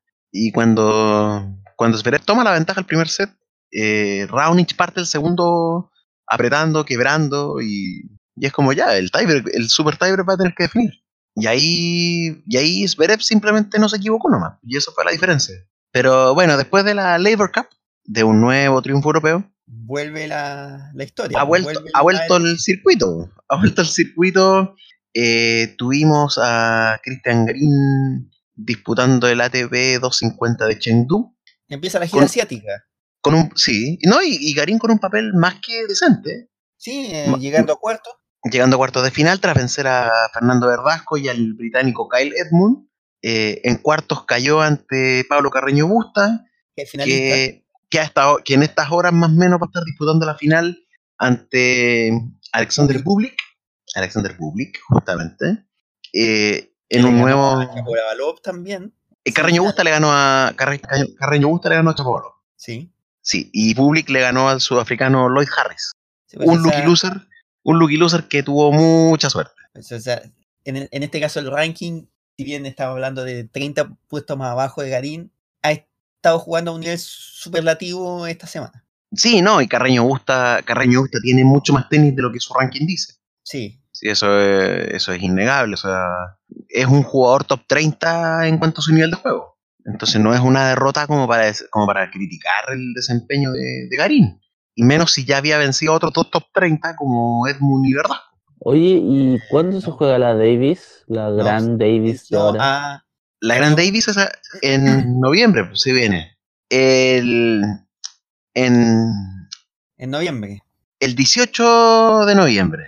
en El- Madrid. en Madrid, España. En Madrid, España. Bueno, eh, haciendo el barrio rápido, en, en el otro ATP que se está jugando en China, en, en la final la disputarán el australiano Alex de Minor con el francés Adrián Manarino, que vencieron en semifinales a los españoles Roberto Bautista Agut y Albert Ramos Piñola respectivamente. Y en el ATP 500 de Tokio, que se empieza a disputar su cuadro principal el día lunes, eh, Nicolás Jarry Fillol cayó en la fase de clasificación en la primera ronda ante el español Marcel Granolers por 6-1, 1-6 y 6-2. Y Granolers, en las noticias frescas que les traigo desde Tokio, acaba de caer en la segunda ronda de la quali y en, el- en la pelea por el cupo directo al cuadro ante el invitado japonés Ya- Yasutaka Uchiyama por 6-3 y 6-4. O sea, está Granol- en el puesto 138 del mundo. Eh, Exactamente. O sea, Granoller ni siquiera le dio para entrar al cuadro principal del torneo después de haber, después de haber derrotado a, a Yarry. Y, efe- y- y como, y como bien lo acotó Side, cayó ante el 138 del mundo. Local, obviamente. Local, obviamente, pero local, obviamente, pero no, no deja de, de ser, digamos, un triunfo importante. No, no. Y en, y en el China Open, que también se empieza a disputar la próxima semana, eh, Cristian Garín espera rival de un jugador proveniente de la fase previa, que en este momento eh, el primero que clasificó ya a la- al cuadro principal, para que se vea el nivel de la fase previa, es el francés Jeremy Chardy. O sea, no, todavía no. Eh, sí, ya derrotó a Bernard Tomic, eh, Ah, 2-2 y retiró. 2-2 y Ah, retiró. doy retiro, Ya, perfecto. Y Tomic había llegado a esta, par- a esta fase superando a Marton Fus- Fuxovic por no presentación. o sea, Tomic jugó cuatro games y no le dio, no le dio más el físico. el físico. No le dio más el físico. Bueno, Tomic ya ha venido con problemas ya hace varias semanas en todo caso. Y bueno, ahí después se va a ver la suerte de otros que están disputando la quali, como es el uruguayo Pablo Cuevas, el británico Daniel Evans, el también británico Cameron Norrie, el bosnio Tamir Dumsur, el canadiense Vasek Pospisil y el alemán Dominik Köpfer. Todos ellos, sumando a Chardy que ya está, son los potenciales rivales en primera ronda de Cristian Garín en el ATP de Beijing. Ya, eso es por el lado del tenis. Y ahora viene una pregunta que, que ha estado dando vuelta y todo, pero ya como se acerca la semana del el momento clave, es momento de hacerla. Paredes supera el récord frente a la U. Sí, No, sí, sí, sí, sí. No. Paredes mañana, Paredes mañana o no juega, No juega. o dura 10 minutos. No, si no está citado. Ah, perfecto. No, pero lo suma, lo, lo suma con la U, de todas maneras. No, si- contra la U vamos, a tener goles negativos, ni siquiera. No, no, no, no estoy diciendo que, no estoy Ni diciendo que vamos a el terminar partido. cero. Ojo, ojo, Hay no dos estoy situaciones diciendo. en las cuales yo creo que se puede dar el gol de Paredes, el- la, la situación histórica del gol de Paredes. O hace el gol de Paredes con festejo histórico y todo, porque le ganan en el último minuto a la U. O empatan, a lo el gol con, con festejo, con, con, con fuegos artificiales, con toda la llamada, y es un 5-1 a la U. Y gana la U y rompe los, los 10 18 años sin ganar en el Monumental.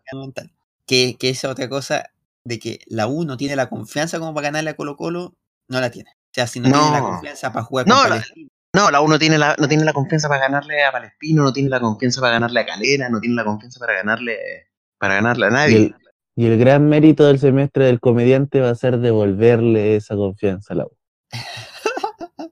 Hay que ver, hay que ver. Bueno, de todas maneras, de todas maneras, yo creo que la U tiene su vez- final, tiene su final no el 5 de octubre en Pedrero, no, la tiene la, la tiene la fecha siguiente, con Iquique. No, Esa- la esa es- final va a ser, va a ser esa es la histórica final con y- Cobresal de nuevo. Esa es la final intergaláctica que tiene la U.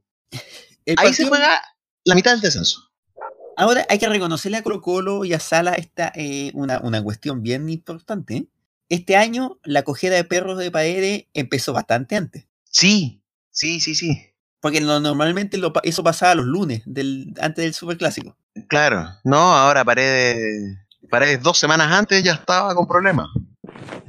Para, para que se diga, para que, y para que se decida no llevar a Paredes al pasto sintético de la Florida. Bueno, Tomaron que, clases con la. WWE. bueno, que es una cancha de mierda también esa, hay que decirlo. Es una cancha donde lesionarse es muy sencillo y basta del césped sintético. O A menos, que sea, a tú- menos que sea Tú, estrictamente tú querías necesario. jugar, tú querías jugar en Puerto Montt con pasto No, natural. no, a menos que sea necesario. En Arica con pasto natural. casos como Puerto Montt y Arica, por supuesto que son considerables porque las condiciones climáticas no dan para un sostenimiento constante de un nivel de pasto natural ace- aceptable. Pero en la Florida, weón, en Santiago, ¿de qué estamos hablando? De pasto sintético. No, pues, weón. eh, ahí Sí, que ser estamos hablando de eso. Tendría que estamos ser hablando pasto de natural. eso. Tendría que Estamos ser pasto hablando de natural. eso. No de- Tú me preguntaste de qué, de qué estamos hablando. ¿De qué estamos hablando? De eso. De eso. Pero no debería ser así. No debería ser así, basta de eso. Te, te creo, te creo, por ejemplo, en San Felipe. En San Felipe, que San Felipe, más allá de tener un estadio que uno estornuda y se, y se viene abajo, eh, las condiciones, digamos, de, de resequedad y todas esas cosas, sí, sí me dirían, sí- sí me darían a pensar de, de que es una buena alternativa al pasto sintético. Pero poner pasto sintético en la Florida es casi como que pongas pasto sintético acá en Viña del Mar. weón. Sausalito pasto sintético. No Puede tiene, ser para que no se un- salinice el, el pasto. no tiene ni un sentido, weón. Ni uno, cero. Y todo eso pues, eh, como dándole contexto a la, a la decisión del comediante, como usted bien le dice, del señor Mario Salas Sayek de dejar en la, fuera de la convocatoria a Esteban Paredes y de guardarlo para que rompa el récord el 5 de octubre en Pedreros ante la U. A propósito de sintético, vamos, vamos- yo creo que Cuidado. vamos a chileno de ahí, pero a propósito de sintético, eh, es- en Doha, Qatar, se está desarrollando el Mundial de Atletismo, Mundial sintético. que es un mundial bastante sintético. El estadio es refrigerado, de partida, por las temperaturas que Por se las viven. temperaturas que en Doha, ¿no? Claro, o sea, a esta altura del año, a esta altura del El año tienes estadio ahí- 45 grados mínimo. Está acondicionado completamente. Y donde se vio en esa temperatura fue en la maratón femenina que se disputó la jornada de, de hoy, que se hizo de Iba, madrugada. iba a decir que acá también hay un estadio refrigerado, pero, pero ¿para qué? Pues iban a salir campeones. Así que O sea, No. si es por eso que siga refrigerado todo lo que quieran. Pero Si viene con la- copas, mira, datos de la maratón femenina que se hizo. Se, se corrió de madrugada para evitar las temperaturas de las calles. Se hizo, eh, participaron 68 atletas, de las cuales 25 se retiraron en la carrera. chucha. Si comparamos con Londres 2017, en 2017 fueron 92 participantes y se retiraron 14. Proporcionalmente estamos hablando que más de un tercio se retiró. claro. Las temperaturas eran cercanas a los 30 grados en ese, a esas horas de la madrugada. De la madrugada, claro. Sí, pues sí. 32 grados centígrados, 78% de humedad. La sensación térmica era de más de, eran más de 40 grados. No de 40 grados, claro. No, eh, Qué, qué rico va a ser el Mundial de Qatar. Y va a ser una, una cosa maravillosa, va a ser. todo esto va en es- para allá mismo. Esta era la gran prueba que iban a tener los, los, los- la, capacidad de Qatar para hacer unos juegos o, o- o- o un evento deportivo bajo estas temperaturas. No sé cómo fue el estadio. Tengo ahí, parece que no fue, no fue complicado. Parece que el estadio se Respondió a la altura. bien. Pero la cosa fuera de los estadios es horrible. Bueno, por eso, el, por eso el mundial se va a jugar en noviembre-diciembre. Y más encima, Que es cuando, comillas, bajan un poco las temperaturas. sí, Cuando hace frío. Cuando hace frío con 32, 33 grados.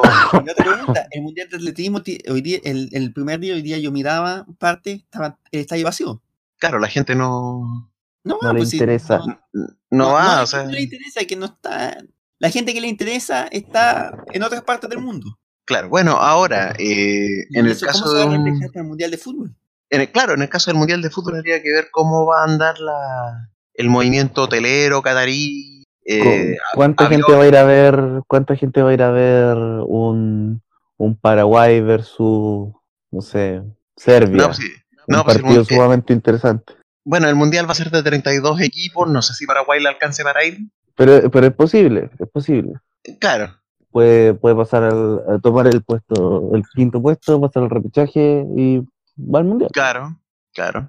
No, Y- sí, de hecho, de hecho en este momento en Sudamérica, salvo Bolivia, yo no descartaría ninguna selección para un potencial repechaje o puestos de clasificación directa. Chile solamente.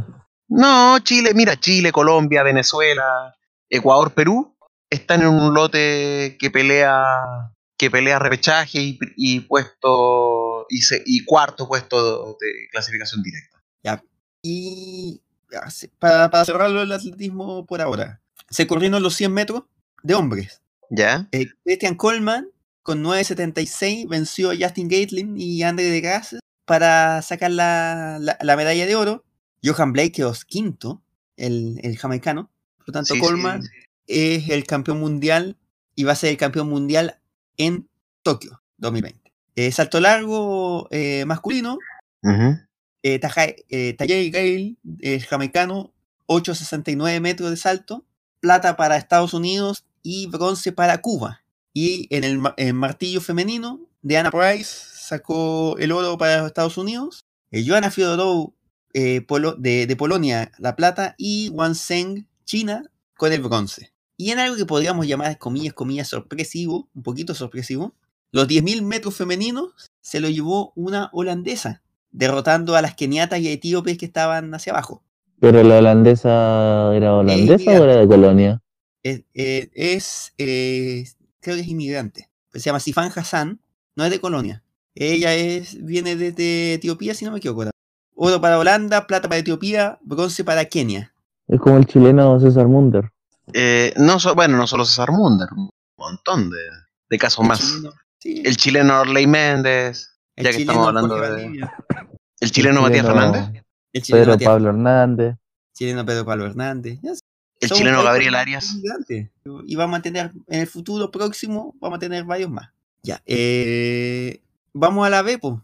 ¿Qué pasa en la primera B? Vamos a la B. En la primera B nadie quiere ganar. En la primera B nadie quiere tomar el liderato. Son todos un montón de equipos gallinas que se pelean por no hacerse, eh, ponerse al frente de la tabla. Y, y eso se notó eh, tanto la tarde de viernes con el 0 a 0 entre Copiapó y. Perdón, entre La Serena y Copiapó en, en la portada. Así como la tarde de este sábado con el empate 1 a 1 entre Puerto Montt y Magallanes. Magallanes es un equipo que está con bastantes problemas en la tabla, que de hecho este punto eh, le permite separarse de Rangers en el Respirar. penúltimo lugar, en el penúltimo lugar de la tabla, es decir, que sube un puesto queda decimocuarto con este empate. Y por otro lado, con estos empates que mencioné, Puerto Montt y La Serena son los momentáneos líderes con 37 puntos, a falta de lo que haga Cobreloa un rato más al mediodía Wanderers. domingo. Momento. Cobreloa al mediodía de este domingo en Temuco, ante un Temuco que también se juega volver a meterse en zona, en zona de la liguilla de ascenso. Y lo que haga el día lunes en el cierre de la fecha eh, Santiago Wanderers ante Barnechea. Ante un Barnechea que en este momento no juega la liguilla por diferencia de goles. Y que tiene a Wanderers y a Cobreloa a un punto. Ahora, si queremos ver cuál es el partido que más sangre va a sacar, no es ninguno de esos dos. No, pero es que una, una Ese- cosa es la sangre y otra cosa es- muy... es- es el partido que se va a jugar en el Estadio Fiscal de Talca. el- No, ese va a ser, ese va a ser matanza, ese, ese va a ser matanza. Ese, ese Rangers Coli- contra Deportes Valdivia, colista- los dos. colista y penúltimo. Y de hecho, de hecho, Valdivia ganando quedaría a dos puntitos de Rangers. Que gane Valdivia, que gane Valdivia. Pero, pero estamos hablando de un equipo que en, que en ocho fechas de la segunda rueda no ha ganado. Por eso que ganen ahora. Sí, o sería un excelente momento para, para ganar y para quedar ahí en posi- con posibilidades ciertas de pelear un, una, una supervivencia, digamos, de la mano del trabajo de Arturo Norambuena en la banca técnica de- del Torreón. Pero, Ya. pero de todas maneras eso, Segunda división. San Marco de Arica, puntero, como todo el año, como todo el año. Eh, todavía le ha sacado tres puntos, todavía tiene los mismos tres puntos con que, de, de ventaja que inició a General Velázquez, que está segundo. claro. Colchagua, que era el segundo, no ha podido salir de la mediocridad en la que se encuentra. Y Pero Colchagua, pero Colchagua sigue ahí de todas maneras, a tres puntos de San Marcos tres puntos, sí, tres puntos. Claro, no, los que están más complicados con eso son Recoleta y Vallenar, que están No, están a solamente 6 y 7 puntos. quedando, todavía igual quedan 24 puntos por jugar. Sí, sí, pero de todas maneras igual es, es compleja la situación. Y en la liguilla del descenso también tiene su, su drama. Más allá de que, bueno, eh, eh, a los partidos, me salté los partidos, perdón. Eh, No, no, los partidos. Tenemos Ibe- Iberia Colchagua Iberia Colchagua, General Velázquez va a llenar. y eh, la noche del lunes, eh, San Marcos de Arica, el puntero recibe a Recoleta en lo que es la liguilla del ascenso. En la liguilla del descenso, ahora sí, Ahora sí. Domina, dominan la tabla eh, Deportes Colina y eh, San Antonio Unido y el Fernández Vial de Don Jorge Garcés Rojas, el Peineta. Don Peineta. Don Peineta, claro. Bueno, en el caso de San Antonio Unido, bueno, eh, esta Eh, fecha se, perdón, la, la tercera fecha de la Liga del Descenso se disputó jugó. ya. Se jugó, claro. Eh, San Antonio derrotó al Lautaro de Win con solitario gol de Humberto, el de los goles. Con El hombre, del plan- el hombre del planeta gol con pelo. Con pelo. eh, apareció y en el minuto 70 le dio la victoria a San Antonio Unido ante Lautaro. Ante Lautaro de Win. Y en el Esterroa de Collao, eh, Fernández Vial y Colina empataron 1 a 1 con goles de Sebastián Julio para Colina a los 40 y Juan Méndez a los 45 para Fernández Vial. Con estos resultados, como dije, Fernández Vial, Colina y San Antonio lidera la liguilla de descenso con 8 puntos Independiente de Cauquenes tiene 5 y el colista es Lautaro de Win que tiene 2 puntos y que por ahora sería el equipo que estaría volviendo a la tercera A. A la tercera A. Así es. ¿Y quién está cerca de ascender la tercera A? ¿Y quién está cerca de ascender la tercera A? El que va muy bien encaminado es Deportes Linares. Ya. Deportes Linares que, que en, el, en el torneo, digamos, lleva una. obtuvo una importante ventaja en la, en la tabla y que este fin de semana eh, ya tuvo un, un importante triunfo en, en, su visita a Mejillones. Este sábado, eh, triunfo de Linares por 2 a 0, con lo que, con lo que se distancia, alcanza los 51 puntos, supera por 6 momentáneamente a Trasandino de los Andes y por 8 a Deportes Concepción y a Municipal Salamanca. Eh, en el caso de Salamanca. solamente uno o no? Eh, ascienden, asciende solamente uno, pero el, el formato, digamos, del ascenso. No, no, eh, asciende solamente uno, pero el formato del ascenso eh, incluye una liguilla, entonces todavía no hay nada dicho. Ya. O sea, Linares saca una muy buena ventaja, como la sacó Limache el año pasado. Y Limache el año pasado en la liguilla eh, dio bote los últimos dos partidos y no subió. Entonces, no, no hay nada dicho en teoría. Ahora bien, eh, bueno, eh, como dije, le lleva 6 a Trasandino y 8 a Concepción, que, hermosas coincidencias de la vida, se enfrentan mañana domingo a las 4 de la tarde en el Esterroa Rebolledo, eh, partido en el que espero que Fondi que se esté, esté descansando para poder estar en óptimas condiciones y cubrir esa, esa verdadera final por, el, por, por, los, por los puestos de avanzada de tercera A. Y en la tercera B, ya que se, ya que les dio por echar la talla a los a, lo, a los simpáticos cuando hablé de Quintero, eh, Quintero Ganó. Quintero El equipo mutante. el equipo mutante quedó, digamos, Los X-Men. los X-Men de, de Quintero, a ver, tercera Sí, B, grupo Quintero 3, Ganó 2-0, le ganó. ganó 2-0 a Municipal Lampa. Municipal Lampa. Y está A puntero a espera de, que, de, de lo que pasa con Cultural Maipú. Claro que El Cultural Maipú este. se visita a Municipal Ovalle. Sí, si gana, lo pasa en puntaje, pero. Sí. No, pero está ahí, está ahí a Está la, a la expectativa, digamos. Está Quintero con 10, pero con un partido más. Cultural Maipú 8, Macul 7, Municipal Ovalle 6, el CEF y Municipal Lampa 3, en lo que es el grupo 1 de ascenso. En el grupo 1 permanencia tenemos, en el grupo 1 de permanencia tenemos... No, pero, pero hablemos del grupo 2 de ascenso. Grupo 2 de bueno, y si quiero hablar, y si quiero hablar del grupo 1 de permanencia, ya, Ya, está bueno, bien. Lo que. Ya está bien. Grupo 2 de ascenso, ya. Grupo 2 de ascenso, eh, donde destaca eh, el liderato de Tricolor Municipal y, y Provincial Talagante, que se enfrentaron justamente el día de hoy y empataron 0 a 0 en la cancha del Cacique de Win. Eh, son los líderes con 9 puntos cada uno y la Pintana Unida está a la expectativa con 7 puntos eh, y se, que se enfrenta también en el cierre de esta fecha en la población Joaquín Edward de San Joaquín a las 12 del día a Rodelindo Román. Así que si es que gana la Pintana Unida, tomaría el liderato en solitario del grupo 2 de la, del ascenso, perdón, de tercera B. Y en el grupo 3 de ascenso, que es los chicos de la octava región, octava región que ha hecho su campeonato aparte, eh, la corporación Lota Schwager es el único líder y, que este día sábado obtuvo un muy buen empate en la cancha del, del Comunal Cabrero y es líder con 9 puntos.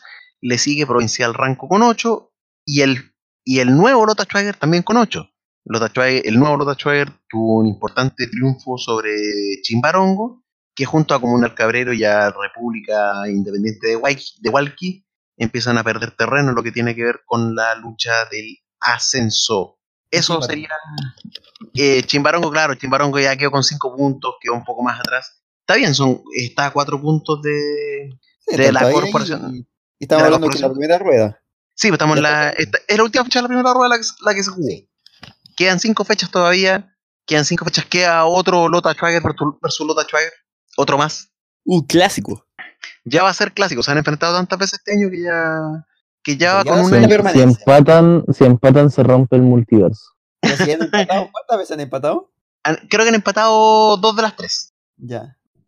Al empate, Schwager. Al empate Schwager, literalmente. Ya. Permanencia. Permanencia. Permanencia en el grupo 1. El grupo 1 que reúne, digamos, eh, está Curacaví, líder, tras vencer a Maipú Unidos este sábado. Eh, suma 11 puntos. Maipú Unidos dejó de ser el líder y es eh, ahora el escolta con 9 puntos. Más atrás, más atrás, eh, más atrás Aguara Está tiene 7 enojado, está enojado porque está en zona de permanencia y no de ascenso. Eh, claro. O sea, es muy buen puesto, muy buen puesto para Maipú Unido, según nuestro panelista. Eh, bueno, Aguará juega en el Municipal de la Reina ante Conchalí este domingo. Eh, y Aguará va tercero con 7. Unión Casablanca va con 6 puntos en el cuarto lugar. Conchalí quinto con 4. Y sexto Bellavista la Florida con 3 puntos. Eso es la zona en el grupo 1 de permanencia. En el grupo 2 de permanencia, que son los santiaguinos, digamos, eh, se enfrentaron ya gol y gol con San Bernardo Unido, triunfo de San Bernardo por 2 a 1 como visita, y Pudahuel Barrancas en un partidazo derrotó 4-3 a Pirque. El cierre de la fecha será este domingo en, en la Villa Robert Kennedy, en Estación Central, entre eh, Brisas del Maipo y Gasparín. La tabla la lidera por ahora con campaña perfecta, cuatro triunfos en cuatro partidos, el cuadro gasolero, Gasparín. El- su escolta es Brisas del Maipo, es decir, los dos que se enfrentan este día domingo con 10. eh, y tercer, tercero viene Pudahuel Barrancas con 8, cuarto San Bernardo Unido con 5, quinto Gol y Gol con 3 y sexto Pirque con un punto. Para finalizar, en la zona de permanencia de la octava región, el grupo 3, Colegio Quillón derrotó a, al único equipo que no es de la zona, a Tomás Gray. Eh, Saludos, Sida. Sí. Eh, derrotó a Tomás Gray por 2 a 1. Y Colegio Quillón es el único líder con ese triunfo, con 5 puntos. Eh, Buenos Aires y Nacimiento son sus escoltas, quienes se enfrentan mañana en Parral. Eh, Buenos Aires tiene 8 y Nacimiento 7. Caupolicán derrotó a Tomé como visita y es el cuarto con 6. Tomé es el quinto con 3. Y Tomás Gray está en una, en una situación delicada, pues es el colista del grupo 3 y va por su tercer descenso en fila. Creo que sí. O sea, De tercera A, no, el sería segundo, de tercera A a tercera. B, de tercera A a tercera B, y ahora de tercera B sería a su, a su asociación de origen. Ya. Eso es el deporte por ahora. Vámonos a no somos nada mejor.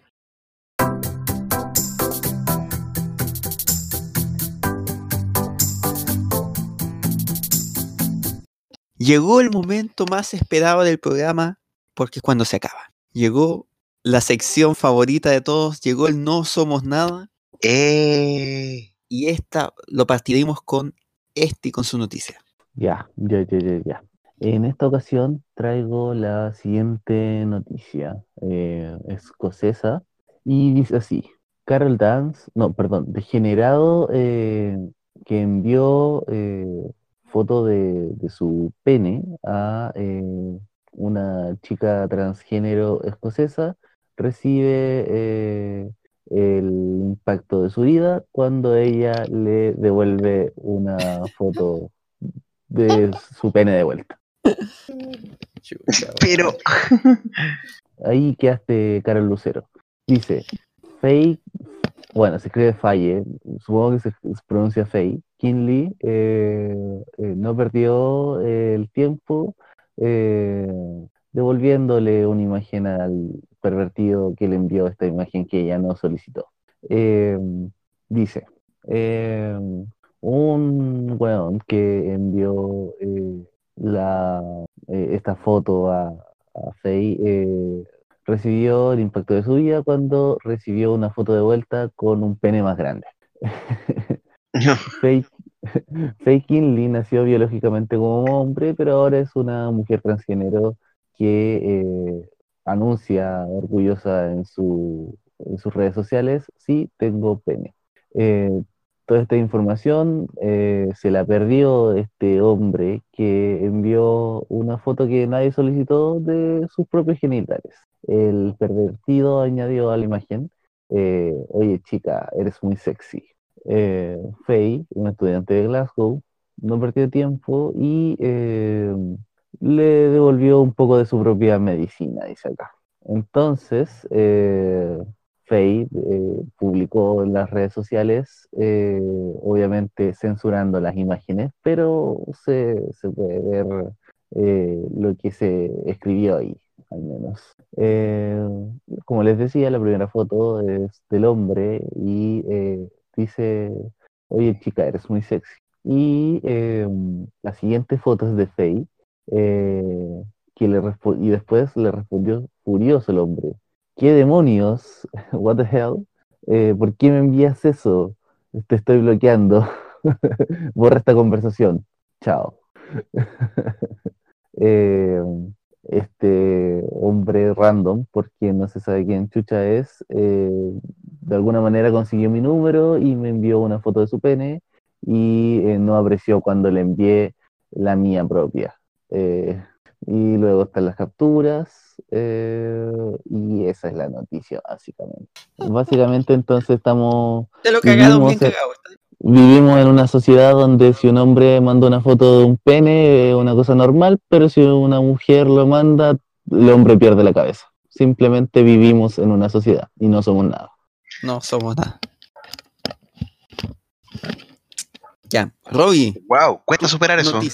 Cuesta superar eso, pero vamos a intentarlo. Esta es una noticia de salud que se da en la India y que básicamente dice, le crece un cuerno de 10 centímetros en la cabeza. Simple, simple, simple, ustedes lo pueden Un ver. día normal en la India. Claro, acabo de mandar eh, una imagen para que vean que a todos nos pasa que todos podemos tener esa, esa cosa en la cabeza. quizás lo sorprendente son los 10 centímetros. Claro, ¿no? Por eso. A mí Entonces, me han salido más chicos, no, nunca tan grandes. Eh, bueno, eh, entonces, dicho esto, eh, la bajada de la noticia corresponde. Dice, antes que nada hay que dejar en claro que la mujer no tiene nada que ver.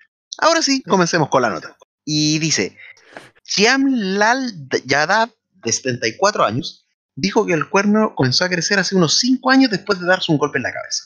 Al principio, su barbero lo mantuvo bajo control, pero con el correr de los meses se volvió difícil de ocultar y tuvo que pedir ayuda a los médicos. Perdón. El crecimiento del llamado cuerno sebáceo, también llamado cuerno del diablo, se entiende que, se entiende que está hecho de queratina, que se encuentra, por ejemplo, en la uña de los pies y el cabello humano.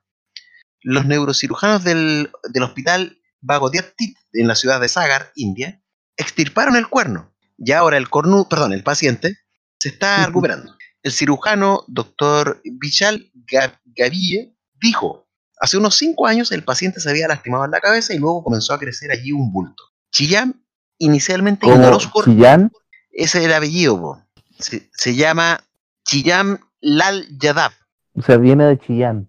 Claro, Chiyam, Chiyam, chi- Está digámosle una longaniza, una, una longaniza en la cabeza. Claro, digámosle Chillán. Chillán, eh, ignoran, eh, obviamente al inicio ignoró esa, ese cuerno, ya que no le causaba ninguna molestia. Y además, el trabajo de su barbero que le acortaba, digamos, el crecimiento, eh, hacía que no que pasara piola en el fondo. Pero cuando el bulto se endureció, o sea, ya se empezó a complicar la cosa, y comenzó a crecer, decidió acercarse al hospital de Sagar para ser atendido. Eh, en términos médicos, este tipo de crecimiento raro se llama cuerno sebáceo, cuerno del diablo. Como la protuberancia está compuesta de queratina, generalmente se puede quitar con una cuchilla estéril. Sin embargo, la condición subyacente aún deberá ser tratada. Eh, lo, que, eh, lo que indica el cirujano que lo trató, que lo nombré un poco más arriba, Bichal Gajibe, o como sea se pronuncia. Los cuernos sebáceos son lesiones predominantemente, predominantemente benignas, sin embargo, poner siempre se debe Curicó. tener en cuenta Chillán y Curicó. Claro, el sur ahí ataca de nuevo. Eh, los cuernos sebáceos son lesiones benignas, sin embargo, siempre se debe tener en cuenta un potencial caso maligno. Chiyam, de la aldea de Raleigh, en Madhya Pradesh, India, dijo que el bulto le había aumentado en tamaño desde el año 2014 a la fecha. Todavía se desconoce la causa de los cuernos. Insistimos, la mujer no tiene nada que ver. Pero se cree que la exposición a la radiación o la luz solar puede desencadenar la afección. Los Ah, médicos Eso tampoco fue el golpe. eh, claro, o sea, eh, digamos que el golpe como que activó alguna cosa y ahí, y ahí empezó a crecer este, este, este pseudo, este pseudo arbolito, si tú miras la, la- la imagen. Los médicos inicialmente realizaron una tomografía computarizada para determinar qué tratamiento sería el necesario. Utilizaron una navaja de afeitar para quitar el cuerno y deberán tratar la causa raíz del crecimiento para evitar que regrese obviamente en el futuro. Chayam o, o Chiyam eh, pasó 10 días en el hospital. Recuperando- Chayanne. recuperándose de la cirugía y una biopsia está. Exactamente, y de 10 centímetros. Y una biopsia lo confirmó como inofensivo. Los detalles del caso han sido enviados al International Journal of Surgery debido a lo raro que es este tipo de crecimiento, dijeron los médicos. Es decir, más encima ellos ganaron una investigación gratis que les va a mejorar su, su digamos, la, la- su posición dentro del dentro del- de, la, de- la medicina internacional. O sea, si ya nos están creciendo cuernos en la cabeza, y de 10 centímetros, decir una cuestión cotota, eh, es porque ya no somos nada. No somos nada para nada. Y vamos a pasar de cuernos literales a cuernos figurados en mi noticia. Muy bien, por favor. Lo- se vienen los patas negras. No, Obvio. esta es, más boni- esta es una noticia más interesante. Se divorció de su mujer sin que ella lo supiera y apareció en el juzgado con su nueva esposa. ¿Qué? Chucha.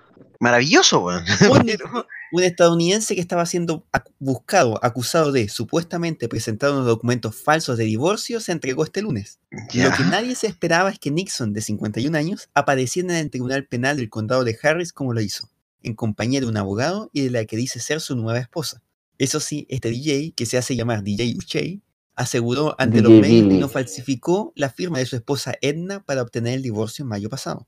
No soy culpable y quiero que todos lo sepan. No haría esto, dijo Nixon. Así que vamos a dejar que los tribunales hagan su trabajo y confío en que verán la prueba y la evidencia que tenemos. Su abogado, eh, Sean Sterling, añadió que Nixon se encontraba trabajando en Georgia cuando se enteró de los cargos que se le imputan. Él es una leyenda aquí, es un DJ legendario en Houston. En realidad estaba de gira cuando comenzó a recibir múltiples llamadas telefónicas y mensajes de texto sobre este asunto. Según informa la prensa local, Nixon falsificó la firma de su esposa y la de un notario público para que No. pareciera que su cónyuge había consentido en el divorcio.